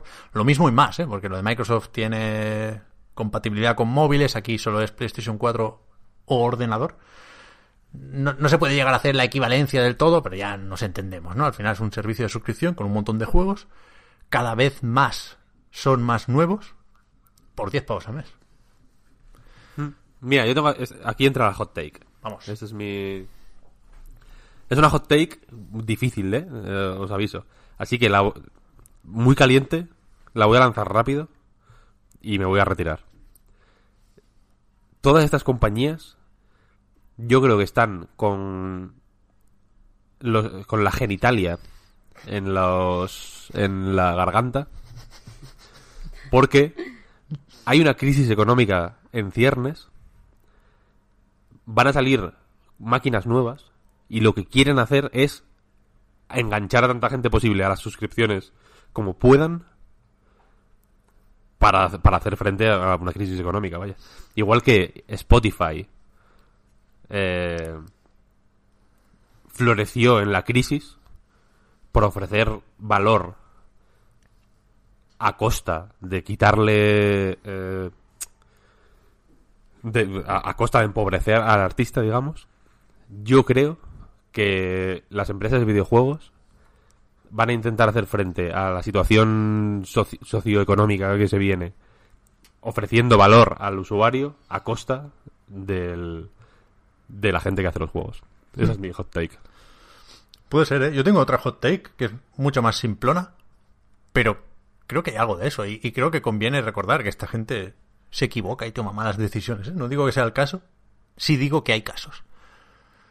Creo que, que Xbox apostó por el Game Pass un poco por estrategia global de los 2.000 millones de jugadores y un poco por necesidad, ¿no? Porque es- estaban perdiendo y necesitaban prepararse para el siguiente asalto. Creo que, es lo que han hecho y creo que, que lo han hecho muy, muy bien. ¿eh? O sea, sin el Game Pass, lo hemos dicho varias veces, pero es un análisis evidente de la situación. Sin el Game Pass, tal y como es ahora, eh, Scarlett mm, no sería lo mismo. Las perspectivas que tenemos con Scarlett no serían las mismas. Microsoft hizo lo que tocaba, sin duda. Y de ahí sale su servicio de suscripción y su apuesta también de rebote. Creo que hay que ver las dos cosas juntas. Su apuesta por la nube con Xcloud, ¿no? Creo. O sea, Sony apostó por esto también antes, incluso, ¿no? Comprando Gaikai. Lleva un tiempo ya. Llegó hace poco a España, pero PlayStation Now es viejete, ¿eh? es veterano de las mierdas estas de las suscripciones. Mierdas, no en un sentido despectivo, ¿eh? como sinónimo de cosa. Eso en un sentido. que- esto ya lo dijimos el otro día, vaya, pero mierda es neutral. Sí, sí. 100%. En 2019 es, es así. Eh, pero creo que Sony, y esto no lo digo por, por porque tenga rayos X como las cajas de Counter-Strike en, en Francia, eh, sino porque alguien, un un desarrollador, me comentó eso, que, que creo que hicieron una mala lectura de Google Stadia. O sea, a mí se me dijo que Sony en concreto, supongo que todas, ¿eh? pero Sony en concreto, tenía miedo de Google Stadia. Y, y, bueno, estaba planificando ciertas cosas de PlayStation 5 en base a eso. Y creo que, insisto, es un análisis erróneo de la situación porque no hay que tenerle miedo a Google Stadia.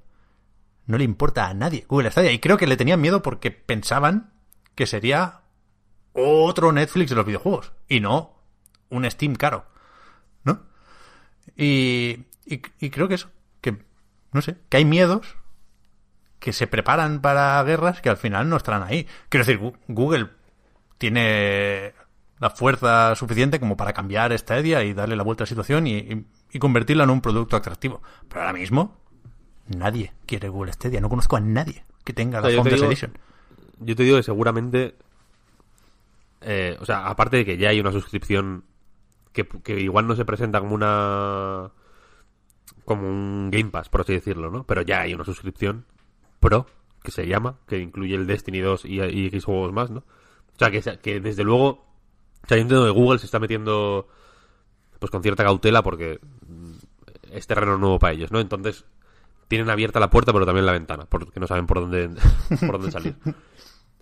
Eh, y la suscripción Pro pues se puede convertir en un Game Pass mm, fácil, fácilmente, sí, sí. en realidad. Yo entiendo que no quieren cerrar la puerta a vender juegos a precio completo, pues porque pues porque porque es una puta mierda. La gente lo sabe ya. eh, ofrecer todo por 10 pavos mola, ¿no? Es como- evidentemente el Spotify mola, pero pregúntale a la gente que pone la música en el Spotify si mola. Mola menos. Para ellos mola menos. Entiendo que... que...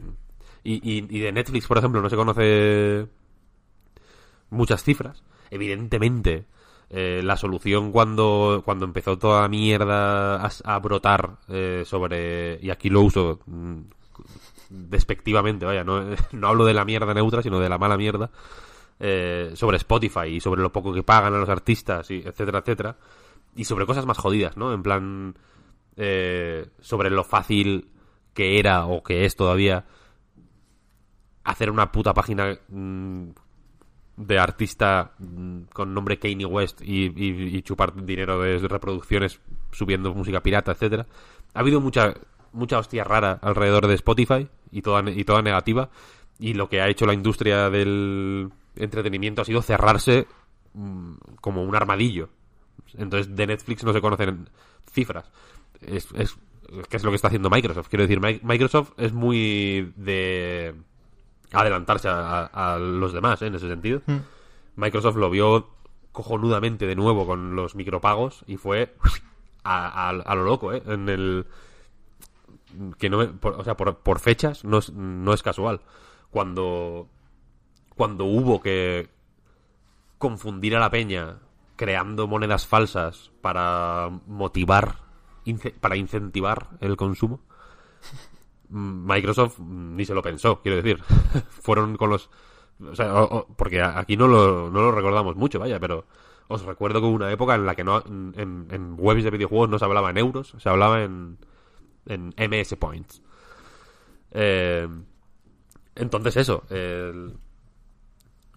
yo entiendo que Google le- está no está cerrándose en ninguna puerta pero y, que, efectivamente o sea la que se pueden todo el mundo se puede confundir no y la situación puede al, al final quiero decir esto es un pulso en el sentido de que no eh, creo que o sea no, no quiero dar a entender que de alguna manera Sony, por ejemplo, está creando una crisis para promocionar PlayStation Now. No creo que sea la estrategia de marketing más ambiciosa de la historia. Pero creo que sí que están eh, preparando ciertos terrenos pues, pues, pues para, prevenir un para prevenir un golpe simplemente y, y Google lo mismo quiero decir y, y no me parece a mí no me parece incorrecto o sea, me parece que Google está preparándose para, para jugar en todos los terrenos. En el sentido de eh, que si se quiere comparar con Game Pass, con PlayStation Now, con X servicios que, que van a salir, os, os, eh, os recomiendo buscar eh, Netflix. O, ahora mismo, si os fijáis, en, Ga- en- en Games Industry antes se hablaba mucho del, game, del Netflix de los videojuegos. Y ahora se está hablando del Spotify de los videojuegos. Porque Netflix ya no mola tanto, ¿no? En realidad. Porque, porque las series de Netflix ya son una mierda. Ahora Stranger Things ya no mola. Eh, pero, eso- Espérate, espérate al Disney Plus, ¿eh? Uf, no, qué pereza. pero, que, pero quiero decir que si, ha- si están surgiendo tantos eh, servicios de suscripción, no es por nada. Está claro. quiero está decir. claro, está claro. Es porque. eh, porque se. Quiero decir que no, no, no hay que pensar en estos servicios de suscripción como algo que viene a llenar o, a- o que es una respuesta a una necesidad que ya existe, sino que es. Son movimientos en previsión de.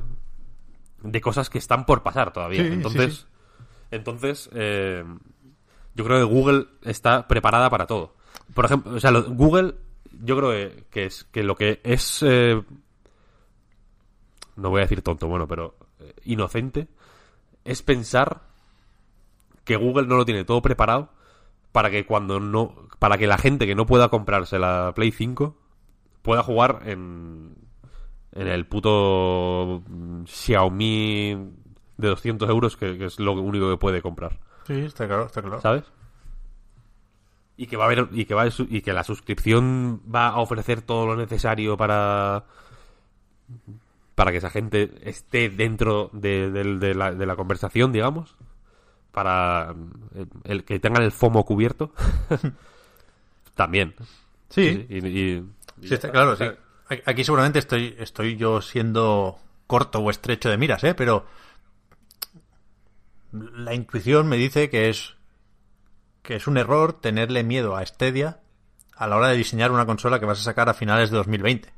Y que hagas lo que hagas, va a estar preparada para responder a Google Stadia o a Xcloud o a Game Pass. Porque, quiero decir, lo estamos viendo, no ha cambiado nada en PlayStation 4, ha cambiado el PlayStation Now. O sea, es una cuestión de, de alterar el servicio, no, no, no de del hardware, ¿sabes? Ni de la filosofía en un sentido más amplio.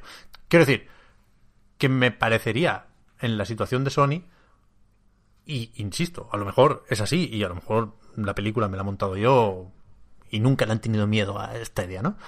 Pero que, que viendo lo que ofrece Stadia y el interés que tiene ahora mismo la gente por eso, me parecería más inteligente reaccionar a Stadia que querer anticiparse. ¿Sabes? Pero vamos, que no es el tema, que me- me- nos vamos y que hay que hablar de juegos, que tenemos unos pocos también esta semana. ¿Por dónde Eso es. empezamos? por donde ¿Por gustéis. Overland?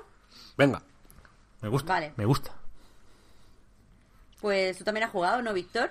Podemos Sí. comentarlo entre los Sí, dos. sí. Sí, sí, sí. Sobre todo porque creo que, que Overland es un juego mm, difícil de explicar. Porque, usando tus propias palabras, no es tanto un juego como un generador de historia. Que mola mucho eso. Mm, Sí, sí. Parece un juego de estrategia, pero no. Creo, creo que es un error verlo así. Sí, sí, desde luego es, es una visión limitada. Pero vamos, por explicar un poco. Eh, Overland es un juego donde eh, tú eres un superviviente generado de manera aleatoria y tienes que, eh, o sea, tu, tu motivación, tu, tu intención es ir de un lado, de una costa a otra de Estados Unidos. Entonces tienes que ir eh, haciendo pequeños viajes en coche, dependiendo de la gasolina que, que tengas. Cuando llegas a un sitio, pues puedes, eh, o sea, llegas a un pequeño escenario, puedes eh, explorar ese escenario, ya sea para buscar más gasolina o buscar víveres o para rescatar a otro superviviente. Y una vez has explorado ese escenario, pues abandonas el escenario y pasas al siguiente. Y eso tienes que ir pues sumando kilómetros, eh, avanzando cada vez un, un poco más y sumando días y todo eso. Eh, no mueres cuando, cuando, o sea, por ejemplo, tú empiezas con un superviviente, si ese superviviente muere, no tiene por qué terminar la partida porque has podido rescatar a otros supervivientes y puedes jugar, jugar con ellos. Entonces, pues el juego sería un juego de estrategia porque te vas moviendo por turnos, eh, donde tienes que intentar pues sobrevivir con tu equipo lo máximo posible. Pero claro, desde ese punto de vista exclusivo, pues se queda un poco corto. Porque no hay, o sea, no tiene demasiado, demasiada cantidad de acción que, que hacer. O sea, como juego de estrategia es, es limitado, es lo que quería decir. Porque puedes moverte, o sea, los escenarios son muy chiquitos, muy, muy, muy, muy pequeñitos. Eh, puedes moverte mm, bastante poco, los, los enemigos son bastante poderosos puedes hay, es muy limitado lo que puede lo que puedes hacer pero lo guay está pues en eso en ir conociendo a otras personas ir avanzando rescatando perretes y lo que a mí me ha- más me ha gustado es pues la narrativa que tiene por la que pues cada uno de los personajes generados aleatoriamente porque tanto los personajes como los mapas como todo se genera de, de forma aleatoria eh, pues todos estos personas, personajes con los que te encuentres, pues tienen como un, una pequeña biografía muy, muy, muy, muy breve, eh, que la verdad es que te influye, te influye mucho a jugar. Hay personajes que te caen mejor, otros que te caen peor. Eh, uno que hace que, te, que quieras mantenerlos con vida eh, y otros que te dan un poco igual y lo utilizas un poco, pues, yo qué sé, estás rodeado de enemigos, hay que despejar la carretera, que vaya este pavo que me cae mal. Oh, vaya, estoy herida y necesito un... que alguien vaya a coger un botiquín. Pues que vaya este que es un chulo. Entonces, pues, pues eso, vas, vas escribiendo la, la propia historia de tu grupo superviviente. Y pues a base de prueba y error pues avanzando, porque la de verdad es que es bastante, bastante difícil avanzar, porque Sí, enseguida sí, te matan, que es, es Muy, una de las gracias difícil. del juego. O sea, a mí al principio me frustraba un montón, porque es que avanzaba en nada, hacía cuatro escenarios y moría. Estaba todo el rato, pero no hay nadie a quien rescatar, nadie, me da igual, ya no me tiene que caer bien, pero moría. Y, básicamente el juego, pues, si entras en, en la premisa de, de, de verdad preocuparte por los supervivientes que tiene, de una cosa que yo hacía, adaptar el modo de juego al personaje con el que jugaba, quiero decir, si el personaje pues se me, se me antojaba como, como hábil o como generoso o como persona sociable, pues me arriesgaba más, intentaba rescatar a más supervivientes, intentaba eh, hacer más cosas, que ya ve, todos los personajes son iguales, pero en mi mente eran diferentes.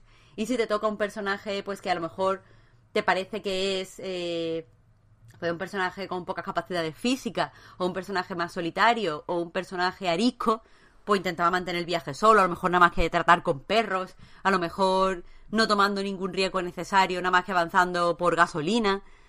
Y entonces cada partida se siente de, de una forma, o sea, se siente distinta, cada una te cuenta una historia diferente. Que creo que ahí radica un poco el, el valor del juego. No sé cómo lo ves, Víctor. O sea, el... el- Es, es tal cual lo has dicho, vaya. El- la cosa es que a mí lo que me parece brillante, brillante, es que como dices, los personajes son todos idénticos. Sí. No sé, creo que no, creo que mm, no sé si algunos pueden cargar un objeto más o, o no, o eso, o eso mm, si me, si me confundo con algo es que yo empecé a jugar este juego hace mucho tiempo porque lo pusieron a la venta, iban poniendo a la venta mil copias porque fueron haciendo ahí como un acceso anticipado que les podías dar feedback y tal. Y creo que antes había algunos personajes que, que podían cargar un objeto más o que tenían... Puede ser, Víctor, que es que te hayas encontrado una mochila. Ah, puede ser, puede ser. O creo que, es que creo que antes los personajes, por ejemplo, podían, algunos andaban una casilla más o cosas así. Creo que antes estaban Mm. más diferenciados, pero la versión final, eh, como dices, creo que son todos exactamente Sí, iguales. sí, yo, yo juego a la final y son totalmente iguales, a no ser que te encuentres una mochila. Una mochila, o que- sí, sí, o, o- o- o los coches también, que hay alguno con vaca, cosas así. ¿no? Exacto, Eh, exacto, eso es. Y, y claro, y lo cojonudo es que lo único, la única información que tienes eh, para dar carácter, digamos, a los personajes son dos líneas.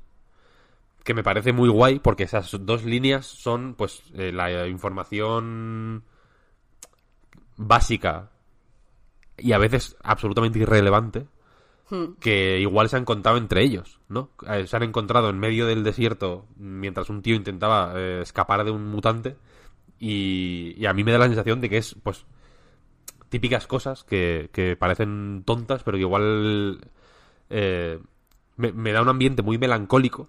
Por ejemplo, yo me encontré en una partida con un personaje que echaba de menos la radio del instituto. Y me pareció una cosa muy melancólica de, joder, qué tontería echas de menos del, del mundo. Eh, y en esa misma partida iba con este hombre que echaba de menos la radio del instituto y con otro que la- una de las líneas de, de su background, digamos, era que se encontró un bulto el mes pasado. Hmm. Que me pareció impactantísimo. Eh, eh, y pensar toda esa historia. Porque a partir de ahí, evidentemente, me empecé a imaginar la historia de ese hombre, ¿no? Un hombre que tiene un bulto que no sabe exactamente qué es y que está intentando ir a, a la otra punta del país. Dios sabe por qué, en realidad, ¿no? Porque el juego es eh, increíblemente fatalista en el sentido de que no te explica por qué van a la otra punta del mundo, en realidad. Claro, ni siquiera te dan alicientes. Quiero decir, Claro. no es que de repente llegues a una posición de X kilómetros y escuches un mensaje de radio diciendo No, no, no, superviviente, no. Eso no pasa. Yo he jugado un montón intentando ver si había un final. Van, van simplemente a la otra Sí, punta sí. del mundo por si hay algo. Es que es, es que es el, el- el ambiente, ya digo, es un poco fatalista en ese sentido, ¿no? De que ni siquiera eh, sabes si estás yendo a algo, Hmm. a- ¿no? En plan, a una base en, en California hay una base huma- humana de supervivientes. No, no, no, no. Simplemente están buscando algo porque donde están, están en la mierda absoluta. No hay- ya, ya no hay nada que hacer. Y, y me gustan mucho los pequeños toques. Esto sí que lo han, i- lo, ha- lo han ido añadiendo y me parece muy fino con el paso del tiempo.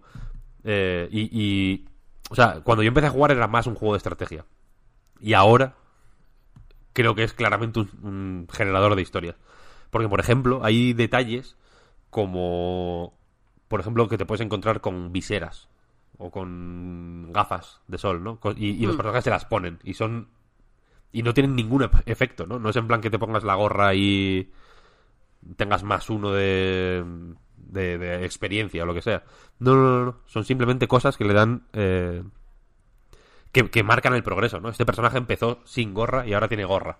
Y que hace que te relaciones, que te relaciones con el personaje. Porque a mí toda- todas estas cosas, que como tú dices, son tonterías, lo de la gorra, o lo de el hecho de que cada personaje te dé una descripción del objeto diferente. Es decir, si tú le das a inspeccionar a un paquete con un personaje, pues te lo describe como, bueno, parece poco interesante, no sé qué.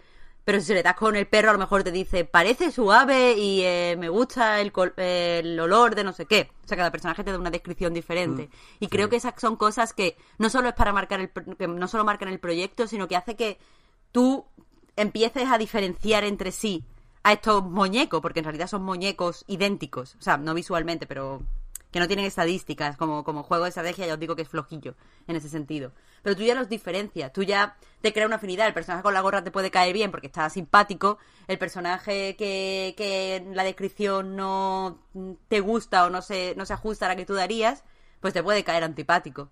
Y todo eso, eh, es, todo eso funciona eh, para cambiar la estrategia que si no sería idéntica de otra manera. O sea, no utilizan estadísticas ni números para, para, que tú plantees la estrategia. No te dice si usas este ataque vas a vencer al mutante, pero si lo potencias con estas zapatillas puedes huir del mutante más rápido y no sé qué, plantea tu estrategia. Sino que te dice, estos te caen bien, estos te caen mal, estos eh, se conocen entre ellos porque has visto una conversación súper vaga en un área de descanso y ahora te parece que son amigos y estos no son amigos. Y a partir de ahí es cuando tú planteas tu estrategia.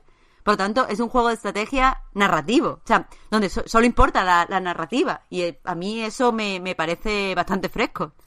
No, es la hostia, es la hostia, muy arriesgado. La estrategia no es, eh, como dices, eh, de tipo militar, por así decirlo, ¿no? De, mover unidades y de planificar eh, at- ataques al enemigo, sino de de relaciones humanas. Y es muy, es muy heavy eso. Y, y ya digo, eh, o sea, cuando me refiero todo el rato a tonterías, quiero decir que son cosas eh, pequeñitas y que y que y que dentro del juego te parecen tonterías pero que por- lo de la gorra por ejemplo en la vida en la vida real eh, trademark ocurre quiero decir para una hay gente que que para mucha gente para mí por ejemplo mis gafas pueden ser una un, un elemento de que, que casi anticipa mi personalidad, ¿no? Evidentemente todos actuamos de maneras que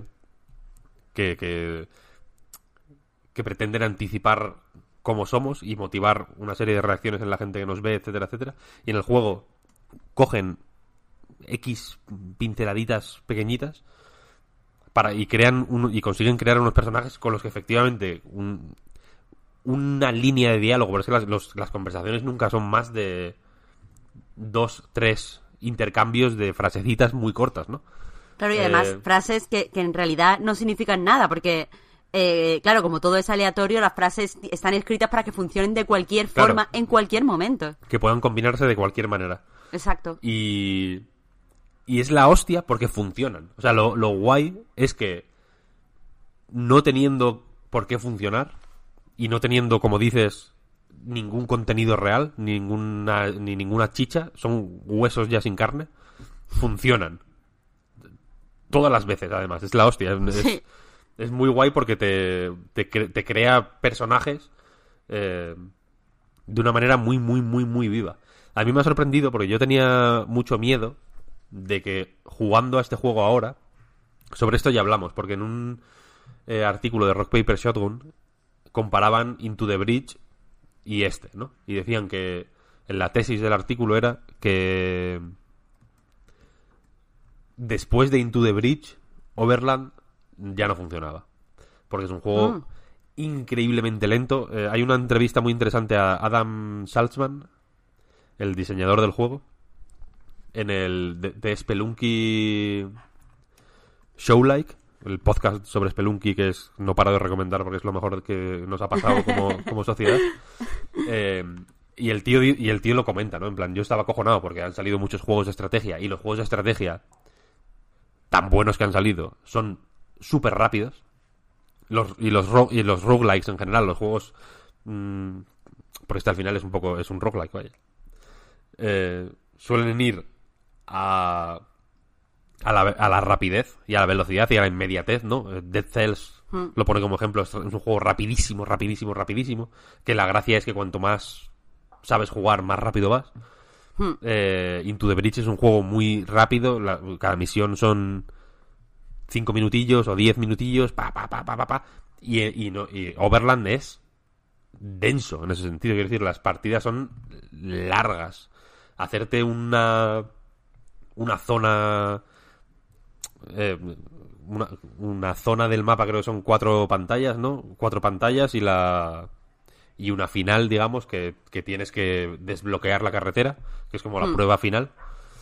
Es la prueba para la que te preparas en- durante el camino, ¿no? Eli- Eligiendo si coges recursos o gasolina o lo que sea y tal y cual. Esa es como la gran prueba final. Y, y hacer ese bloque, digamos, de misiones, que hay, creo que hay cinco en total, hasta llegar al, otro punto de, la, del, de Estados Unidos, igual es una hora y pico. O sea, quiere decir que una partida entera de punta a punta del país son varias horas. Es una cosa larga, no es, una, no es un jueguecito de en 40 minutos me lo paso. No, no, no, es, es denso, ¿no? Y, y yo tenía miedo de que efectivamente, después de haber jugado Into the Bridge tanto como he, ju- como he jugado, eh, que ayer, por cierto, estuve jugando un rato, porque yo lo tengo sin...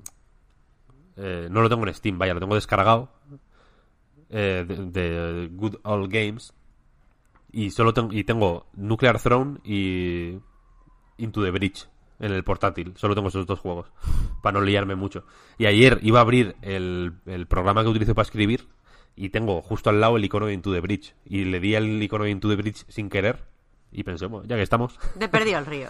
Y estuve jugando un rato y fantástico. Quiero decir que es un juego que, me, he jugado mucho y que me gusta mucho todavía. Y tenía miedo de que, pues eso, acostumbrado a la velocidad hacia el tipo de estrategia súper compacta y súper técnica de Into the Bridge, Overland, pues me supiera poco, sinceramente, vaya, en plan, es que no, eh, porque efectivamente la profundidad estratégica es menor, en realidad. Hmm. Eh, pero para nada, porque creo que lo compensa muchísimo con, con, con eso que, comentas, claro, de, de de llevarte de una forma tan orgánica y, y sin obligarte y sin decirte se juega así, porque en ningún momento del juego te dice cómo se juega, De ni lo que hecho, quiere no ser. sé tú, pero yo, yo tardé un montón en, en ver cuáles eran los mejores sistemas. Yo, por ejemplo, tardé muchísimo en descubrir cómo se usaban la, la- los botiquines. O sea, quiero decir, no, no te da ningún tipo de concesión y es lento incluso eso, incluso para sí, sí, sí, aprender sí. a manejar el juego. sin tutoriales, sin hostias. Nada, nada. Es, es, eh, tú te las apañas, ¿no? Y y, ya digo, me parece una- muy inteligente porque creo que te lleva hacia allí sí o sí. Hmm. eh, que efectivamente, si un personaje te parece más buen pavo, probablemente le, le juegues como un buen pavo. ¿sabes? Sí. En plan, este tío es que es así. Es que eh, se comportaría de esta manera. Y se, y se forman. Y hay detalles minúsculos que. que juegan muy bien, por ejemplo, con la combinación entre este esta serie de rasgos y de. y de. pues características. eh, que no tienen efecto en el juego, que no suben más uno a la velocidad o, o menos uno a la destreza, con, con lo compactos que son los mapas, ¿no? Por ejemplo, los aliens, o sea, los mutantes, digamos que van avanzando po- po- poco a poco, pero sin, sin prisa, pero sin pausa, vaya. Una- de casilla en casilla se van acercando, ¿no? Y a mí se me formó, por ejemplo, una situación en la que estaba desbloqueando una carretera, tal, no sé, no sé cuál, y había un personaje que, que yo lo estaba jugando como un tío preocupado por el grupo, pero un poco inconsciente. Hmm. Y entonces dije, bueno, pues voy a ir a por gasolina. Había un puto bidón de gasolina en, en un lado, en- eh, a tomar por culo, adem- además del mapa. Y, y fue tal cual, por culpa de ese hombre. Tuve que hacer unas maniobras muy jodidas con el coche, eh, casi le pillan, al final, al final cogí el chisme de gasolina y solo tenía uno de gasolina. Los, los bidones de gasolina eh, no siempre están igual de llenos Hmm. eh, y, y este pues tenía una unidad de gasolina, de las 10 que creo que son el máximo que puedes tener en el, en el depósito, tenía una, que no me valía para casi nada. Es como, el riesgo ha sido totalmente innecesario. Casi le pillan los... El tío tenía un botiquín encima. Casi le pillan los, eh, los marcianos y casi le matan. Eh, Ah, no, no, no, no tenía un botiquín, perdona.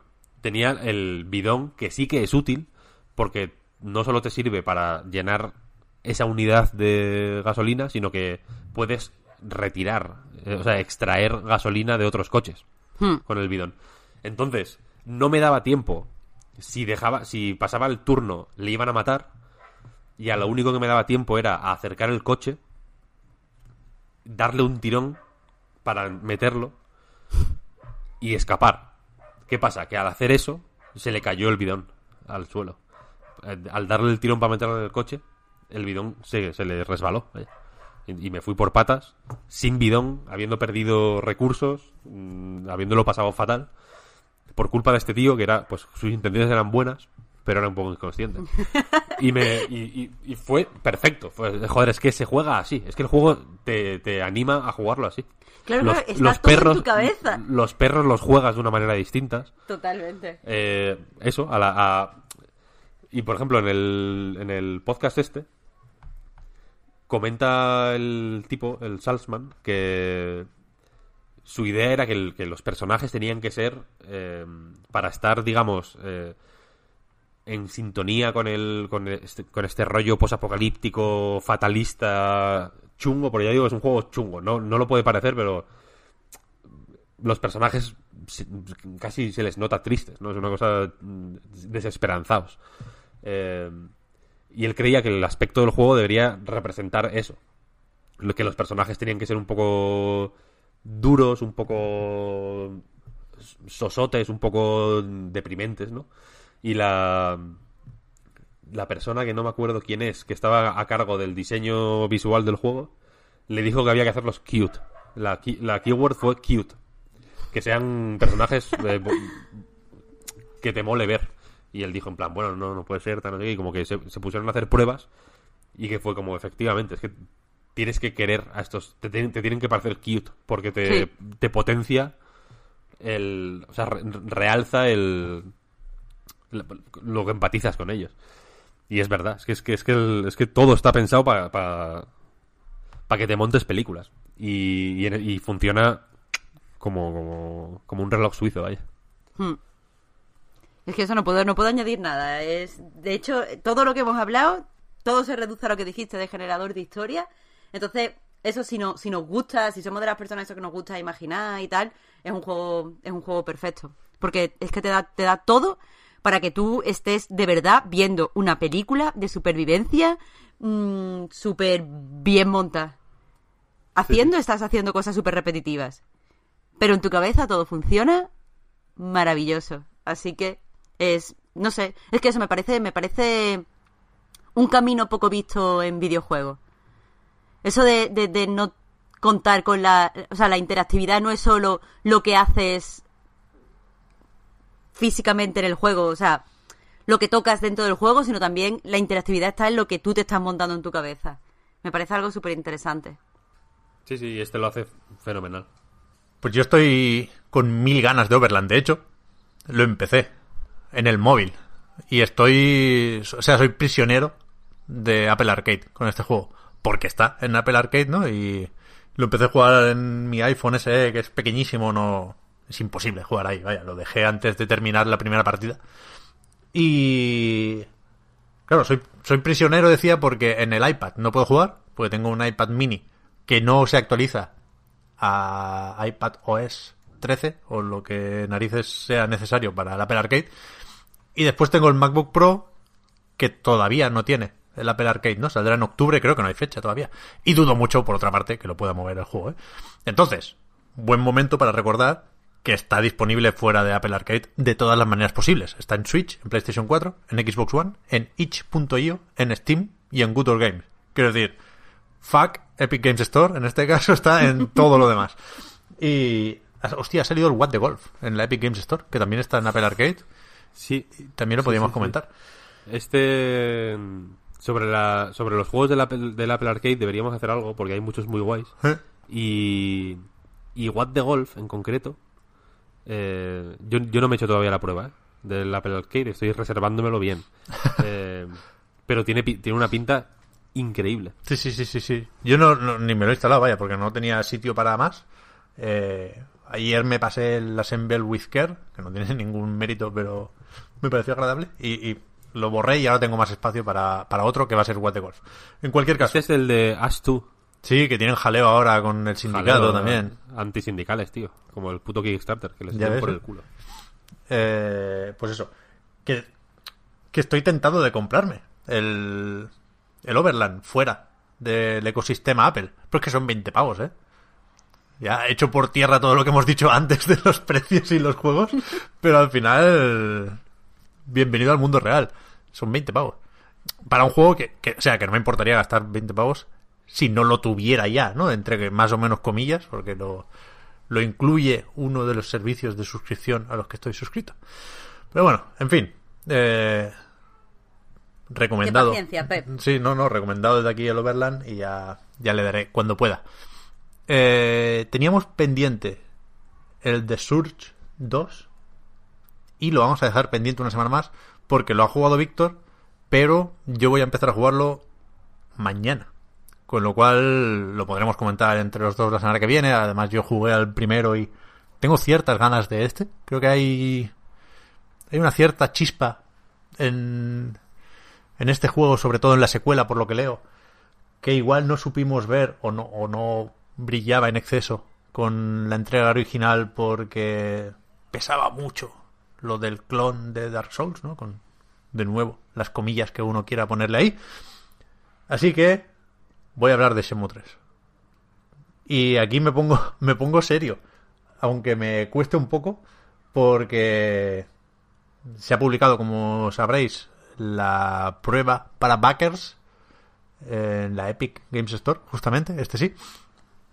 Y me parece un, un juego muy complejo, o, el comentario sobre Shenmue 3 me parece necesariamente complejo, ¿no? Porque hay muchas cosas que entran en juego aquí. Y no, no me lo he estructurado lo bastante en la cabeza, eso queda para el análisis y para el juego completo. Pero sí quería hacer una pequeña reflexión, porque no, no tengo otra esta semana, no he jugado mucho más. Que es que, hostia, me, me ha afectado más de lo que esperaba. Shit just got real. Patrocinado hashtag Magic English. Eh, que es verdad que yo, yo venía con el jijijaja y, de nuevo, siento ser pesado con esto, pero ya partíamos de una contradicción, ¿no? Porque yo puse 100 pavos en el Kickstarter porque no podía no salir en los créditos de Shenmue 3. Yo no estaría aquí si no fuera por Shenmue. Mi historia, ¿no? La recito ya de, de carrerilla. Eh, pero en ningún momento esperaba nada del juego, ¿no? O sea, creo que algo tan ambicioso y tan grande como Shenmue no podía llegar a buen puerto desde la financiación colectiva y desde lo indie hasta cierto punto, por mucho que se promocionara en un, en un E3 de Sony, por mucho que luego viniera Deep Silver a encargarse de la edición, por mucho que Sega dejara usar a esos personajes, que ya es algo, ¿no? Y, y lo apoyara incluso indirectamente, lanzando la remasterización de Shenmue 1 y 2. Yo no esperaba nada del juego. Y, y- y me reía de los trailers, ¿no? De esas miradas perdidas, de esas bocas que se movían de formas extrañas, de esas animaciones cutronas. El, el enemigo, efectivamente, con cara de besugo. Jiji, jaja, era lo fácil, ¿no? Eh, intentar convertir Shenmue 3 en una broma. Pero es que no lo es. No lo es. Y, y, y, eh, tonto yo me he tenido que dar cuenta de esto jugándolo, ¿no? Cuando podría haberlo intuido mucho antes. Porque es, es importante, Shenmue 3. Es historia del videojuego, en, tanto que eh, proyecto perdido muy esperado y, y, es mítico o épico, ¿no? Que es que eso a mí me, me afecta. o sea, es un juego que yo, yo soy de esos que hacía cola, ¿eh? Que llevaba años y años y años esperando. Eh, pero esperando algo que no es esto, ¿no? Y eso es un poco la, la otra cara de la moneda. Creo que, que es dolorosamente cutre este juego. Y, y digo lo de dolorosamente, a pesar de esa anticipación y de que no esperaba nada de él, porque jugando también me he dado cuenta de que no está tan tan lejos de ser una digna continuación de Shenmue, ¿no? Hay, hay cosas, hay, hay trabajo en este juego. Mm, Visualmente me parece muy feo, por una cuestión de dirección artística, pero me parece más trabajado de, lo que esperaba, ¿no? Y creo que tiene, aunque no lo parezca, y me jode que no lo parezca, tiene más mérito del, del que yo suponía este juego. Eh, veremos cuál es la escala de lo que acabe saliendo en noviembre, si es que sale en noviembre, pero la haremos muy cortita, da, da- da para, para decir poco en ese sentido. Pero, pero hay muchas cosas de Shenmue que están ahí y que no son necesariamente fáciles de hacer, ¿no? Hay muchas animaciones porque hay mucho minijuego que es, que es una chorrada y es viejo y está muy desfasado, ¿eh? Parece un WarioWare o un Bishibashi porque todo, todo funciona a base de minijuegos, ¿no? Tienes que encontrar a una persona, te peleas con él, te gana y tienes que mejorar tu kung fu y lo haces a base de minijuegos, yo sé, practicando la posición del jinete, que es darle al botón para mantener una línea en cierta posición, puedes cortar leños con un minijuego ridículo para ganar dinero, todo, es medio ridículo y intrascendente si lo miras desde el punto de vista del diseño moderno de videojuegos. Pero entiendo que es, que es así, ¿no? Que Shenmue es una cosa vieja y que necesariamente, y me parece bien que así sea, es un juego anacrónico, ¿no? Es un juego que tendría que haber salido hace muchos años y por cosas de la vida sale ahora. Pero es que no tendría que ser cutre. O sea, lo de los menús no tiene justificación posible. Creo que se podía haber eh, hecho algo mucho más bonito y mucho más, no sé, importante o representativo si tuviera gráficos de Dreamcast. O sea, todas las excusas que me podáis poner los defensores de Shenmue 3, que me gustará escucharlas, las compraría si tuviera los gráficos de, de Shenmue 1 y Shenmue 2, ¿sabes? Pero es que no es, no es el caso. Es un juego de un Real Engine que a ratos parece un mod del Skyrim, que los personajes tienen poros en la cara y es horrible. Eh, Muchos, muchísimos personajes son pues, pues un- una caricatura, una cosa rarísima que no... Es muy, muy, muy, muy, muy difícil tomarse en serio el juego. Por lo visto en la demo, eh, insisto. Y... Y es raro, te echa del juego de una forma casi violenta. Y es una pena, porque, ya digo, no está lejos de ser parecido a Shenmue 1 y Shenmue 2, que son juegos, por otra parte, muy de su época, muy de, de un contexto que ha cambiado un montón, ¿eh? son retro en varios sentidos. Pero es que probando la remasterización, por ejemplo, que lo hice en su momento, lo que desde luego no son, son cutres. Y hay una un, momento en el que te das cuenta de todo esto, ¿no? Que es navegando por el inventario en esta demo de Shenmue 3, que es una cosa esperpéntica. Los menús son de llorar, de verdad. Lo, lo más feo que he visto yo en muchísimo tiempo. Un desastre, algo inadmisible. Eh, y, y- de nuevo ridículos, ¿no? Porque tienes como una barra de estamina y cuando se te cansa dice tienes que comer algo. Y abres el inventario y tienes 20 piñas en el inventario. O sea, pero no rodajas, ¿eh? No, no trozos, piñas enteras. Enteras. Creo que tienes 20 piñas, 30 peras, un, un plátano y un ajo, o algo así. ¿Pero qué dices, tío? ¿Pero, qué- pero, pero esto, ¿pero esto qué es? No- nada tiene sentido. Excepto... Me mola imaginarme al tío con un ajo en el bolsillo, como comiendo. Sí, Voy a comerme un dientecito de ajo. sí, sí, para curar la estamina. Y, y en el inventario hay fotos que, que tenías de Shenmue 1 y Shenmue 2, ¿no? Que te recuerdan el viaje. Y claro, son, son fotos, son JPGs que son los mismos que tenías antes, ¿no? Con lo cual tiene otro aspecto Río, tiene otro aspecto Iwao, tiene otro aspecto Nozomi. Y eso es Shenmue de verdad. Y es completamente distinto a lo que es Shenmue 3. Y es jodido, ¿eh? Es de, verdad, o sea, no...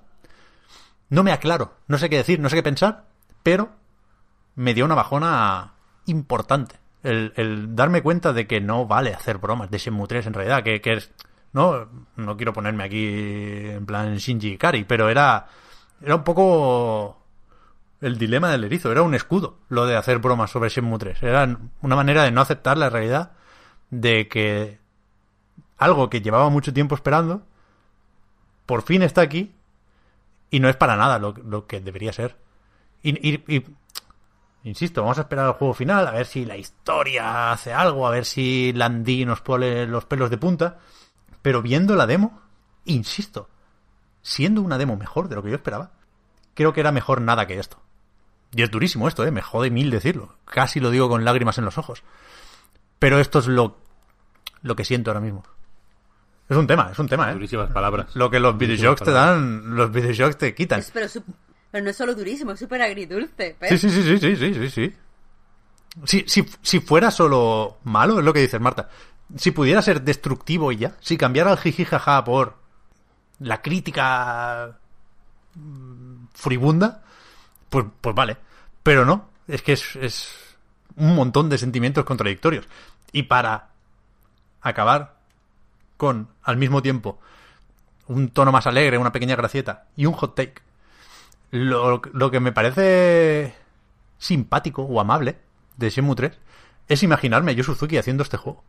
Yu Suzuki, Dios entre los hombres, por supuestísimo, incuestionable su legado, pero al mismo tiempo un señor mayor, que no sabe muy bien qué está haciendo aquí, que él estaba pintando sus cuadros la mar de tranquilo, y una serie de pesados le decían, oye, vamos a hacer Shenmue 3.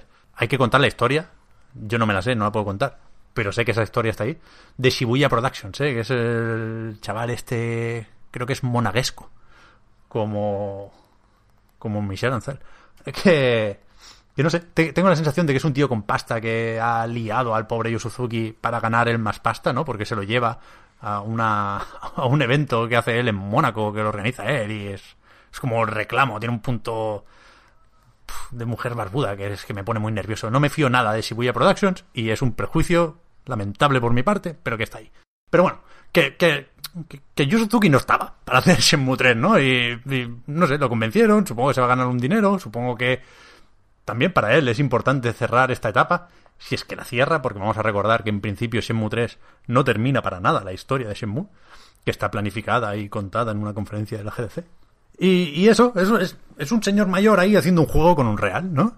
Y, ahora en una, en una pequeña pausa que hemos hecho, se me ha ocurrido, con, insisto, ¿eh? con todo el respeto del mundo e intentando forzar lo, lo, gracioso de la situación, ¿eh? Que es un poco el, el leque homo de Borja, Shenmue 3. Eh, tengo aquí abierta la pestaña para no equivocarme con los nombres. Yu Suzuki ahora mismo es un poco Cecilia Jiménez. Ese es mi hot take de hoy. Jo, qué breve y qué efectivo, Pep. Pero que es triste. O sea, la historia de Cecilia Jiménez también tiene un punto de risa y un punto de serio.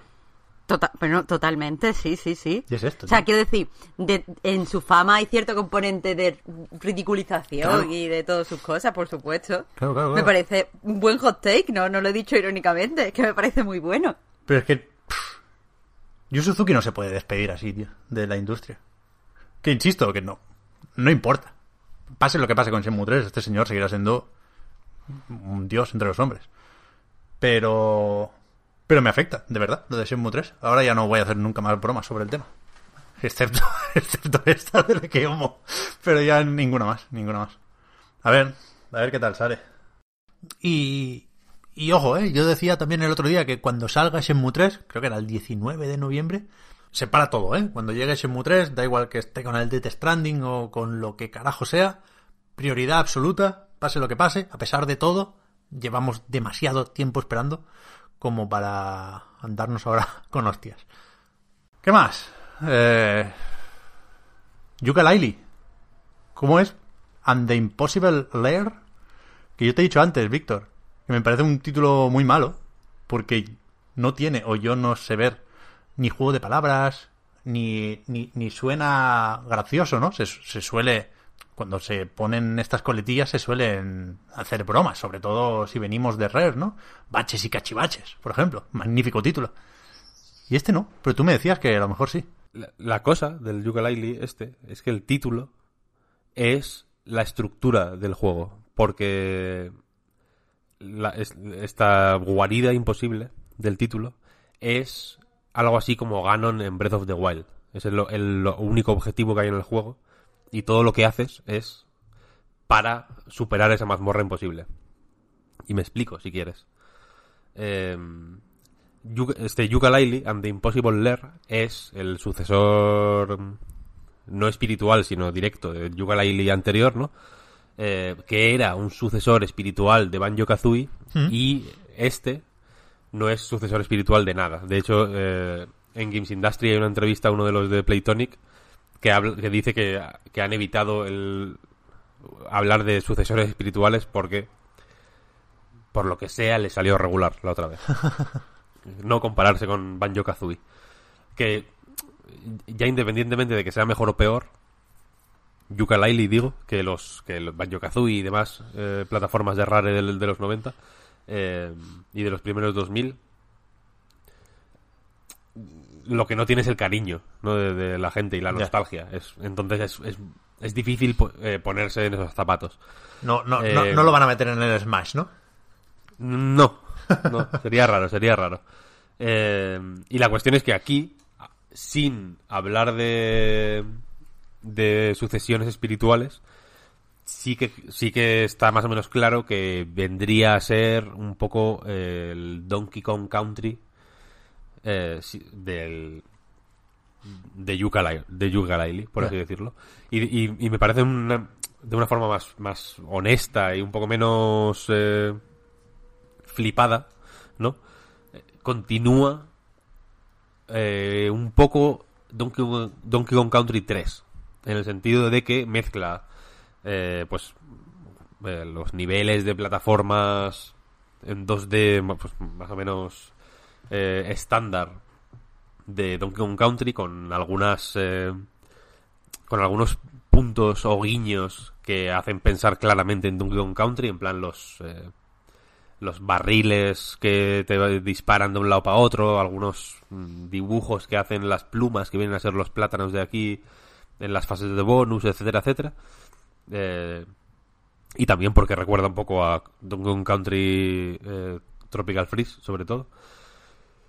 Y, sobre todo, porque entre nivel y nivel hay un mapa más o menos amplio que, que, que tiene un puntito de exploración sin ser la, sin ser la gran cosa, pero que tiene un puntito de, pues, de buscar cómo se accede al siguiente nivel, de buscar eh, guaridas secretas donde hay pues pequeñas eh, hay tónicos por ejemplo que son uno de los ítems del juego y tal y cual que es un, un poco la evolución natural de lo que pasaba en Donkey Country 3 que ya tenía pues mm, podía explorar un poco el mapa con con una barca, ¿no? Era un poco más abierto, no, no, no era un mapa lineal rollo el de Don- Donkey Kong Country 1, sino que iba un poquito más allá.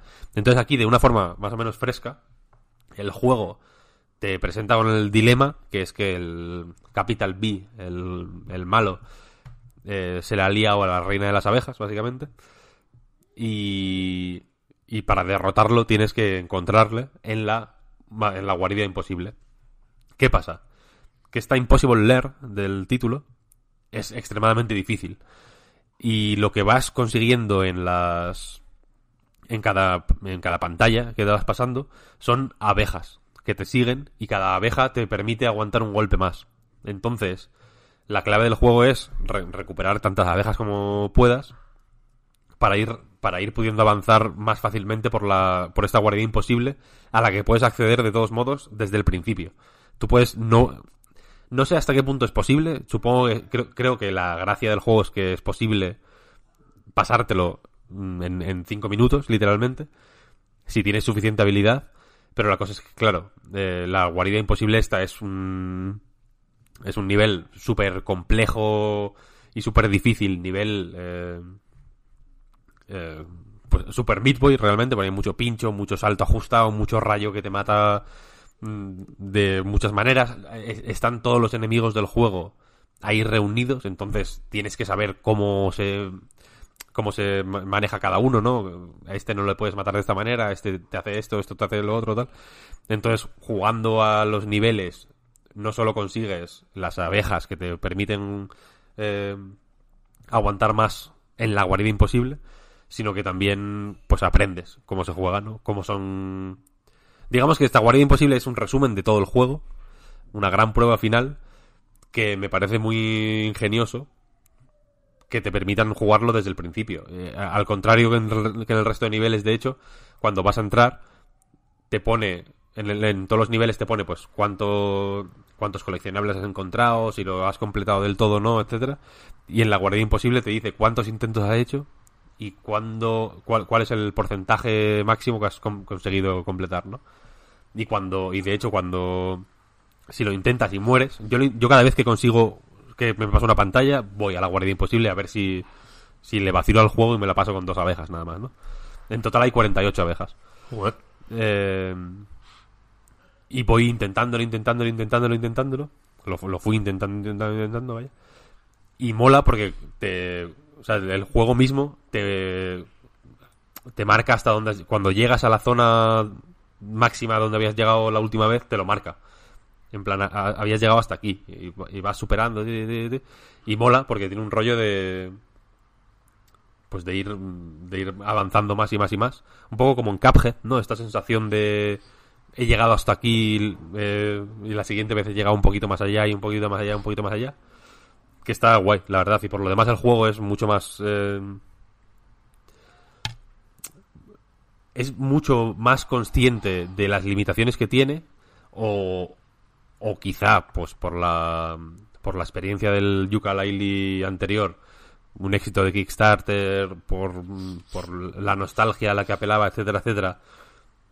Pero un juego a mi modo de ver un poco menos hecho o, o, o peor llevado a cabo de lo que debería haber sido porque los juegos en los que se basa pues en fin eran superproducciones de su época y este era pues un poco serie B, por así decirlo.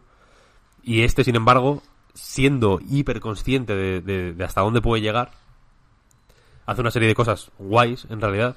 Como por ejemplo, los niveles tienen diseños bastante apañados en, en general, pero para, de una forma muy ingeniosa, se reaprovechan ofreciendo siempre una segunda variante. Por ejemplo, hay un nivel acuático y si y si en el libro desde el que accedes al nivel tiras una valla de hielo, se congela. Y hay otro, un segundo nivel que es ese mismo nivel, pero con el agua congelada, ¿no? Qué que bueno. te abre acceso a nuevos sitios, que te. que te. hay algunas zonas que en el original no, puede, no puedes llegar a ellas, y ahí sí. Luego hay, hay por ejemplo, un, una máquina que cuando la activas empiezan a salir enemigos como que caen en, en, otro nivel, ¿no? Y esto lo que hace es, pues, activar la variante de ese nivel que es básicamente la misma pantalla, pero con un montón de enemigos corriendo que te hacen ir, o sea, que te hacen avanzar a, to a toda velocidad. Tienes que hacerte el, el, nivel un poco en modo speedrun, por así decirlo. Y básicamente son 24 niveles, en realidad, duplicados. Pero las duplicaciones no son simplemente, pues, versiones más difíciles o... o O, mmm, variaciones un poco simplonas, sino que realmente están trabajadas, vaya. Aunque la base es la misma, no, normalmente el gimmick que te meten es, es ingenioso. Y es ingenioso sobre todo eh, la manera de activarlo, ¿no? Porque algunos se activan, ya digo, pues lanzando unas vallas que hay en el, en el mapa, digamos.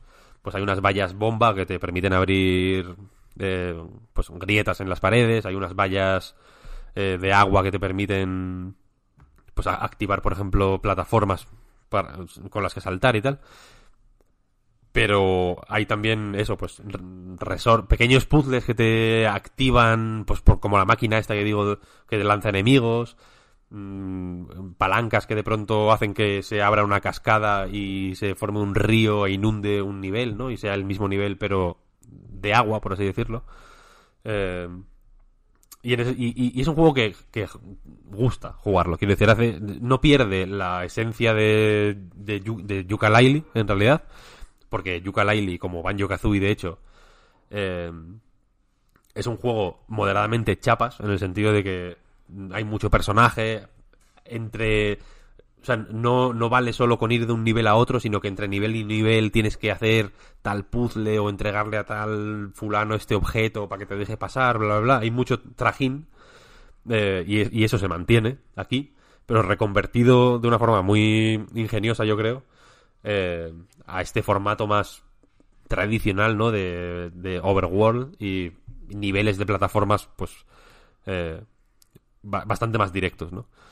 El- hay coleccionables, hay muchos coleccionables, pero están mejor pensados en realidad, porque hay cinco monedas eh, que vienen a ser el típico coleccionable de que están escondidas en tal sitio, tal, no sé qué, con que algunas te exigen un plus de habilidad y tal, pero luego también están unos tónicos que son eh, que son básicamente unos modificadores, puedes aplicar hasta tres a la vez que te multiplican, o sea, te aumentan o te disminuyen el multiplicador de de plumas, vaya, que vienen a ser las pues, monedas con las que compras cosas, eh, en función de si hacen que el juego sea más fácil o más difícil, ¿no? Hay unos tónicos que te, que por ejemplo ralentizan el juego y hay otros tónicos, hay otro tónico que, que le pone a los enemigos unos ojos saltones que hace que en vez de aguantar un golpe aguanten dos. Entonces este te hace lo que el juego sea un poco más difícil y te aumenta el número de, de plumas que consigues al final, ¿no? Y este coleccionable es, es, un coleccionable porque hay tónicos escondidos, tienes que buscarlos, eh, hay puzzles para encontrar los tónicos, etcétera. Se, se tratan como un coleccionable o como algo que tienes que buscar activamente. Pero aparte, eh, alteran el juego, ¿no? O te dan, o te ofrecen opciones para modificar el juego para adaptarlo a tu, a lo que quieres hacer o para aumentar el reto o para disminuirlo, en fin. Es, es una eh, no, no es un coleccionable vacío, como muchos de los de Banjo Kazooie o Donkey Kong 64, sino que es algo que tiene una utilidad y, y está guay. Creo que es una. Creo que es una buena manera de tratar el coleccionable, ¿no? Que sea algo que, que, que te mola coleccionar, vaya, porque son coleccionables, pero que también tienen, se pueden utilizar para algo. Y aquí lo hacen y guay. Creo es un segundo paso. A mí, a mí, y para terminar ya, a mí Yooka-Laylee me dio pena, porque a mí me encanta Rade, vaya, es un estudio que me parece fabuloso a día de hoy. No, no, no creo que hubiera una Rare antigua mejor y una actual mala, sino que creo que la antigua era mejor, efectivamente, y la nueva es distinta, porque ya no hay nadie de la Rare original trabajando ahí, pero creo que han mantenido un espíritu. Que que dice mucho sobre la rara antigua, ¿no? Que, que, que, consiguieran formar una personalidad y una forma de hacer que gente nueva y joven pueda seguirla eh, desarrollando, ¿no? Y que sea tan evidente o esté tan bien definida que se pueda ver cosas eh, en Sea of Thieves que remitan a la rara antigua, cuando Sea of Thieves no lo ha hecho absolutamente nadie que tuviera que ver con, la, con ningún juego de rara antiguo. Eh, y, y eso me, me, me mola. Pero Yuka Laylee, pues, pues creo que, que, que no, que es un juego que, que estaba condenado desde el, desde el principio. Porque ni tenía la nostalgia, ni tenía los medios, ni tenía absolutamente nada, ni, ni la situación estaba eh, su- suficiente. O sea, la situación del género en el que de, de Yooka-Laylee, vaya, de las plataformas en 3D, estaba suficientemente bien como para que ese juego fuera a, a tener la relevancia o el interés que, que, podría haber tenido, vaya. Y, efectivamente me parece un juego relativamente olvidable. Y sin embargo, no lo suficientemente olvidable como para que... O sea, que- creo que por algún motivo Yooka-Laylee es más relevante que, por ejemplo, A Hat in Time, siendo A Hat in Time mil veces mejor, ¿no? En realidad. Pero este Yooka-Laylee and the Impossible Lair me parece un segundo paso mm, digno de mención, ¿no? Porque no han dejado atrás ni a los personajes, ni ni una estructura eh, en la que obviamente creen, ¿no? Porque para, para repetirla por segunda vez creen en su valor y creo que lo, que lo defienden bastante bien. Eh, ni han dejado atrás. eh, o sea, y, no, no han dejado atrás estas dos cosas, pero eh, son más realistas, simplemente. Son, son más coherentes con, con el punto en el que están, con su situación, con sus recursos, con su alcance. Y, y creo que se nota. Creo que es un juego infinitamente más coherente y, y en general mucho más disfrutable que, que el original. Así que, bien. A mí me, me has convencido. Thumbs up. Perdón. Didi Víctor. No, no, th- thumbs up, había dicho. para, pa- por la cuota del inglés. ¿eh? Bien, bien, bien, bien, bien. A mí, a mí me has convencido, vaya. El, el primero lo jugué muy poquito y no me gustó. No, no me gustó especialmente.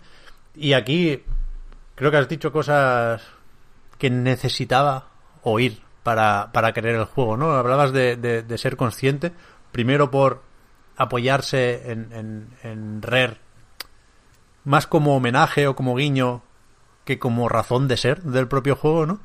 Creo que eso le hace ser más consciente de dónde están las plataformas 2D, de lo que el primer Yooka-Laylee era consciente, de dónde están las plataformas 3D. No, no sé si me explico, creo que lo he dicho mal, pero, pero creo que se entiende, ¿no? Y me ha faltado quizá una referencia a Crackdown, te ha sido a lo fácil, que es Bre- Breath of the Wild. Pues no, no, no. Cr- Crackdown es, me- es- es mejor, de hecho. Tiene ese- esa- la frescura es Crackdown, efectivamente. vale, vale. Por aquello de poder ir directamente al final si, si, si te apetece hacer el esfuerzo. Y la pregunta obligada para terminar, Víctor, ¿has jugado en Switch? He jugado en Switch. ¿Va bien? Va bien, va bien. Fantástico. Pues, pues yo que estoy. Tengo ya seis instrumentos en el Link's Awakening. Eh, pronto me voy a quedar sin juego principal en Switch. Así que creo que sale el 8 de octubre, lo he mirado antes. Eh, apuntadísimo, este Yooka-Laylee. A pesar de que el título. eh, alguna bromita. No, eh, está bien, está bien. Por ejemplo, a nivel de bromas, me, gu- o sea que, por ejemplo, se mantiene que los personajes hablen como con ruiditos, que es algo que se criticó mucho de Yooka-Laylee, hasta el punto que tuvieron que, par- de- que parchearlo para reducir el, ru- el ruidismo. Pero se mantiene. O sea, con- creen en eso. No es en plan, vamos a modificar el juego tanto que no se vea nada de nuestro ADN, ¿no? Es como, esto es, es así. Tiene que ser así. Y me, y, me gusta. Y ya. Muy bien. Pues fíjate que hoy no hemos hecho, eh, a propósito, la broma de las tres horas, porque a ver si al no aumentar a la bicha conseguíamos reducir la duración. Hemos cortado alguna cosilla eh, y aún así nos está quedando esto largo, pero no podemos retrasar más la segunda entrega de la segunda venida de las peliculitas. Se me acumulan, se me acumulan. ¿Qué pasa, Víctor? ¿Por qué Pues la siguiente, la, siguiente peliculita. Eh, a ver. La siguiente peliculita es un proyecto eh, maldito, como la, como la película de Uncharted, que ha, ha ido perdiendo eh, director y productor, el casting ha ido variando, ha sido una cosa peliaguda. el Tom Holland ha arreglado lo de Spider-Man, eh? Ojo, Bendito Pero que sea. eso era, eso era, eso era mentira. O sea, eso era, yo creo, que estoy segura de que era Disney presionando a Sony. Porque, vamos a ver, dos super mega compañías con un montón de proyección eh, internacional. Y de repente se filtra eso de las negociaciones, porque en ningún momento dijeron que, que definitivamente habían no habían llegado a acuerdo, adiós, mm, forever, Spider-Man. Dijeron que es que no estaban llegando, que era todo muy difícil. Y de repente se arregla todo. Eso era Disney presionando. Lo tenía que decir. Holland los ha unido con las telarañas y Dios le bendiga por ello. Vale, va, cada uno, cada uno compra la narrativa que quiere. Perdón, Ahí lo dejo. la peliculita. Aquí la historia, esta es una historia real además. Eh, la película, la peliculita que voy a comentar hoy es eh, Baby Maker Extreme The Movie. Para quien no lo conozca, Hostia. Blast from the Baby- past, ¿eh? A Blast fro- from the Past, efectivamente. Baby Maker Extreme es un juego de los mejores, en mi opinión, de la historia. Le pusimos un Que 10. salió, le pusimos un 10 en Night Games, efectivamente. Salió hace mucho tiempo eh, en Xbox Live eh, Arcade Indie Games. Mm, Creo que he añadido cosas al nombre, pero bueno. La sección de juegos súper independientes de Xbox 360. Y es un juego aparentemente sencillo, pero de una gran carga emocional, en el que interpretas al mismo tiempo a una madre que está dando a luz y a un bebé que están naciendo. Eh, es una, es una apuesta arriesgada, eh, pero que básicamente eh, toma, toma forma gracias a, a, un- a la concisión de lo arcade, ¿no? Porque al final el juego va de parir tan fuerte como puedas para que el bebé llegue muy lejos rebotando por los pasillos de un hospital. Un poco el anuncio aquel de 360, ¿eh? Es que estaba todo ¿Eh? muy bien hilado. Sí, sí, sí. Es un juego, eh, pues, de culto, básicamente, y desde el- desde el- desde que surgió empezaron a surgir, a, sonar rumores de, de adaptación al cine. ¿Qué pasa? Es muy difícil hacer una adaptación al cine de esta, de este, de este juego, como, como, pues, en fin, como, como pueden verse en, en hundir la flota, ¿no? Eh, una adaptación al cine que al final pues pervierte la, un poco la- la esencia de hundir la flota. Puedes meter a Rihanna en Baby Maker Extreme también, si quieres. Si quieres tirar de, de, cara famosa. Pero es complicado, ¿no? No hay, una, no hay un hilo argumental muy explícito, parece. El tema de la maternidad es eh, complicado. Es un tema ninguneado por Hollywood constantemente. Eh, y, sin y, y al mismo tiempo, la, esta aproximación irreverente a la maternidad, o, o más que a la maternidad, al dar a luz, eh, se choca frontalmente con la corrección política imperante, ¿no? Es muy difícil eh, hacer una película de dos horas y media, como, como estaba planificado según se filtró en Variety.com, eh, que sea simplemente un bebé rebotando por los pasillos de un hospital. Ese era el guion, ¿no? un montaje musical. eh. en principio lo iba a hacer, ¿cómo se llama el director de de Scott Pilgrim? Eh, David Wright. sí, que el- eh, iba- es que solo me venía a la cabeza Baby Driver. Como estábamos hablando de bebé. Claro, al principio, al principio se rumorea que como, como tenía que ser una película, ya digo, de un bebé rebotando por los pasillos de un hospital después de haber sido parido, de- David Wright era muy apropiado para, para porque sus- el montaje de sus películas es muy dinámico, es un tío que, que, es- que controla muy bien el ritmo y maneja muy bien las expectativas, ¿no? Eh, pero no, al final se, de- se desentendió del proyecto y hizo Baby Driver, que es básicamente Baby Maker Extreme sin licencia. Con pistola. ¿Qué pasa? Claro, con pistolas y con, y con iPods. Eh, ¿Qué pasa? Que yo me enteré de estas negociaciones, de, estas, de, este, de este guion que iba rebotando de productora en productora, eh, sin, sin éxito. eh, y, y- y- y muy recientemente pensé, tengo que rescatar este, este guion, tengo que rescatar este proyecto. Hay que hacer esta peliculita, hay que hacer esta peliculita. Y dicho y hecho, me convertí en el Tom Holland de, de, de este- de este proyecto y, y aprovechando mi propia experiencia con los bebés, decidí rescatar esta, esta película. Porque, aprovecho ya para decirlo, desde hace un año soy papá también. Menos mal, Tengo, macho. tengo, tengo un hijo, quizás ha escuchado. La, la, la edición del programa se acaba de reducir en un 20%. Ya ves. Claro, claro, claro. Tengo. de- quizás haya escuchado un bebé eh, de fondo en algún momento. Yo estaba. Estaba jugando siempre la carta de que era el hijo de Pep en realidad. Pero no, no, no, era, era el mío. Era el mío. Tengo un hijo. ¿Cómo os habéis quedado? ¿Lo sabíais vosotros dos? Me, sí. acabo de enterar, pri- primera noticia. Yo escuchaba ahí los bebés y decía, pues no sé. No, no, sí que lo sabíamos. Joder, enhorabuena, Víctor, aquí delante de toda España. Y, y que me flipa que no se hubiera descubierto antes. O sea, nadie te, lo, nadie te lo ha dicho. Eh, no, no, no. O sea, hay, hay gente que, se, que, el- que el- se ha ido enterando porque se lo han ido contando y tal. Pero he querido mantener el secreto hasta el final. Joder. Ni, ni el Kojima lo consigue eso, ¿eh? Pero que era, era muy arriesgado intentar hacer pasar a tu hijo por el mío. Pero bueno, no, no, hasta, hasta aquí hemos llegado, ha, ha colado. Bien, bien. Has ganado Sí, sí, sí, sí. esta partida. Míralo. En fin, eh, solo queda recordar que anightgames.com y el podcast Reload son proyectos que se mantienen gracias a vuestras generosas aportaciones en patreon.com barra anightreload.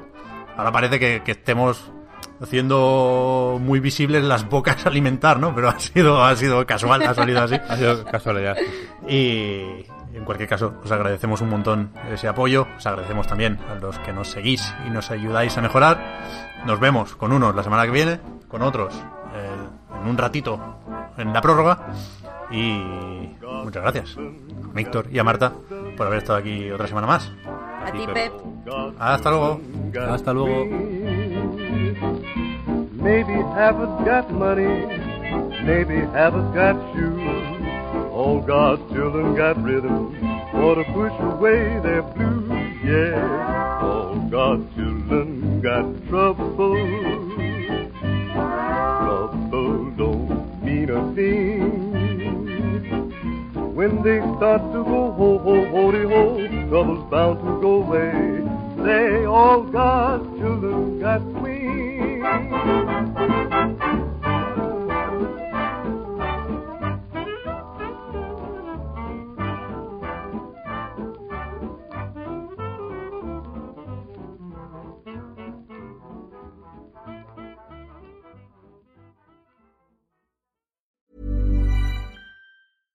Flexibility is great. That's why there's yoga. Flexibility for your insurance coverage is great too. That's why there's United Healthcare Insurance Plans. Underwritten by Golden Rule Insurance Company, United Healthcare Insurance Plans offer flexible, budget friendly coverage for medical, vision, dental, and more. One of these plans may be right for you if you're, say, between jobs, coming off your parents' plan, turning a side hustle into a full hustle, or even missed open enrollment. Want more flexibility? Find out more about United Healthcare Insurance Plans at uh1.com.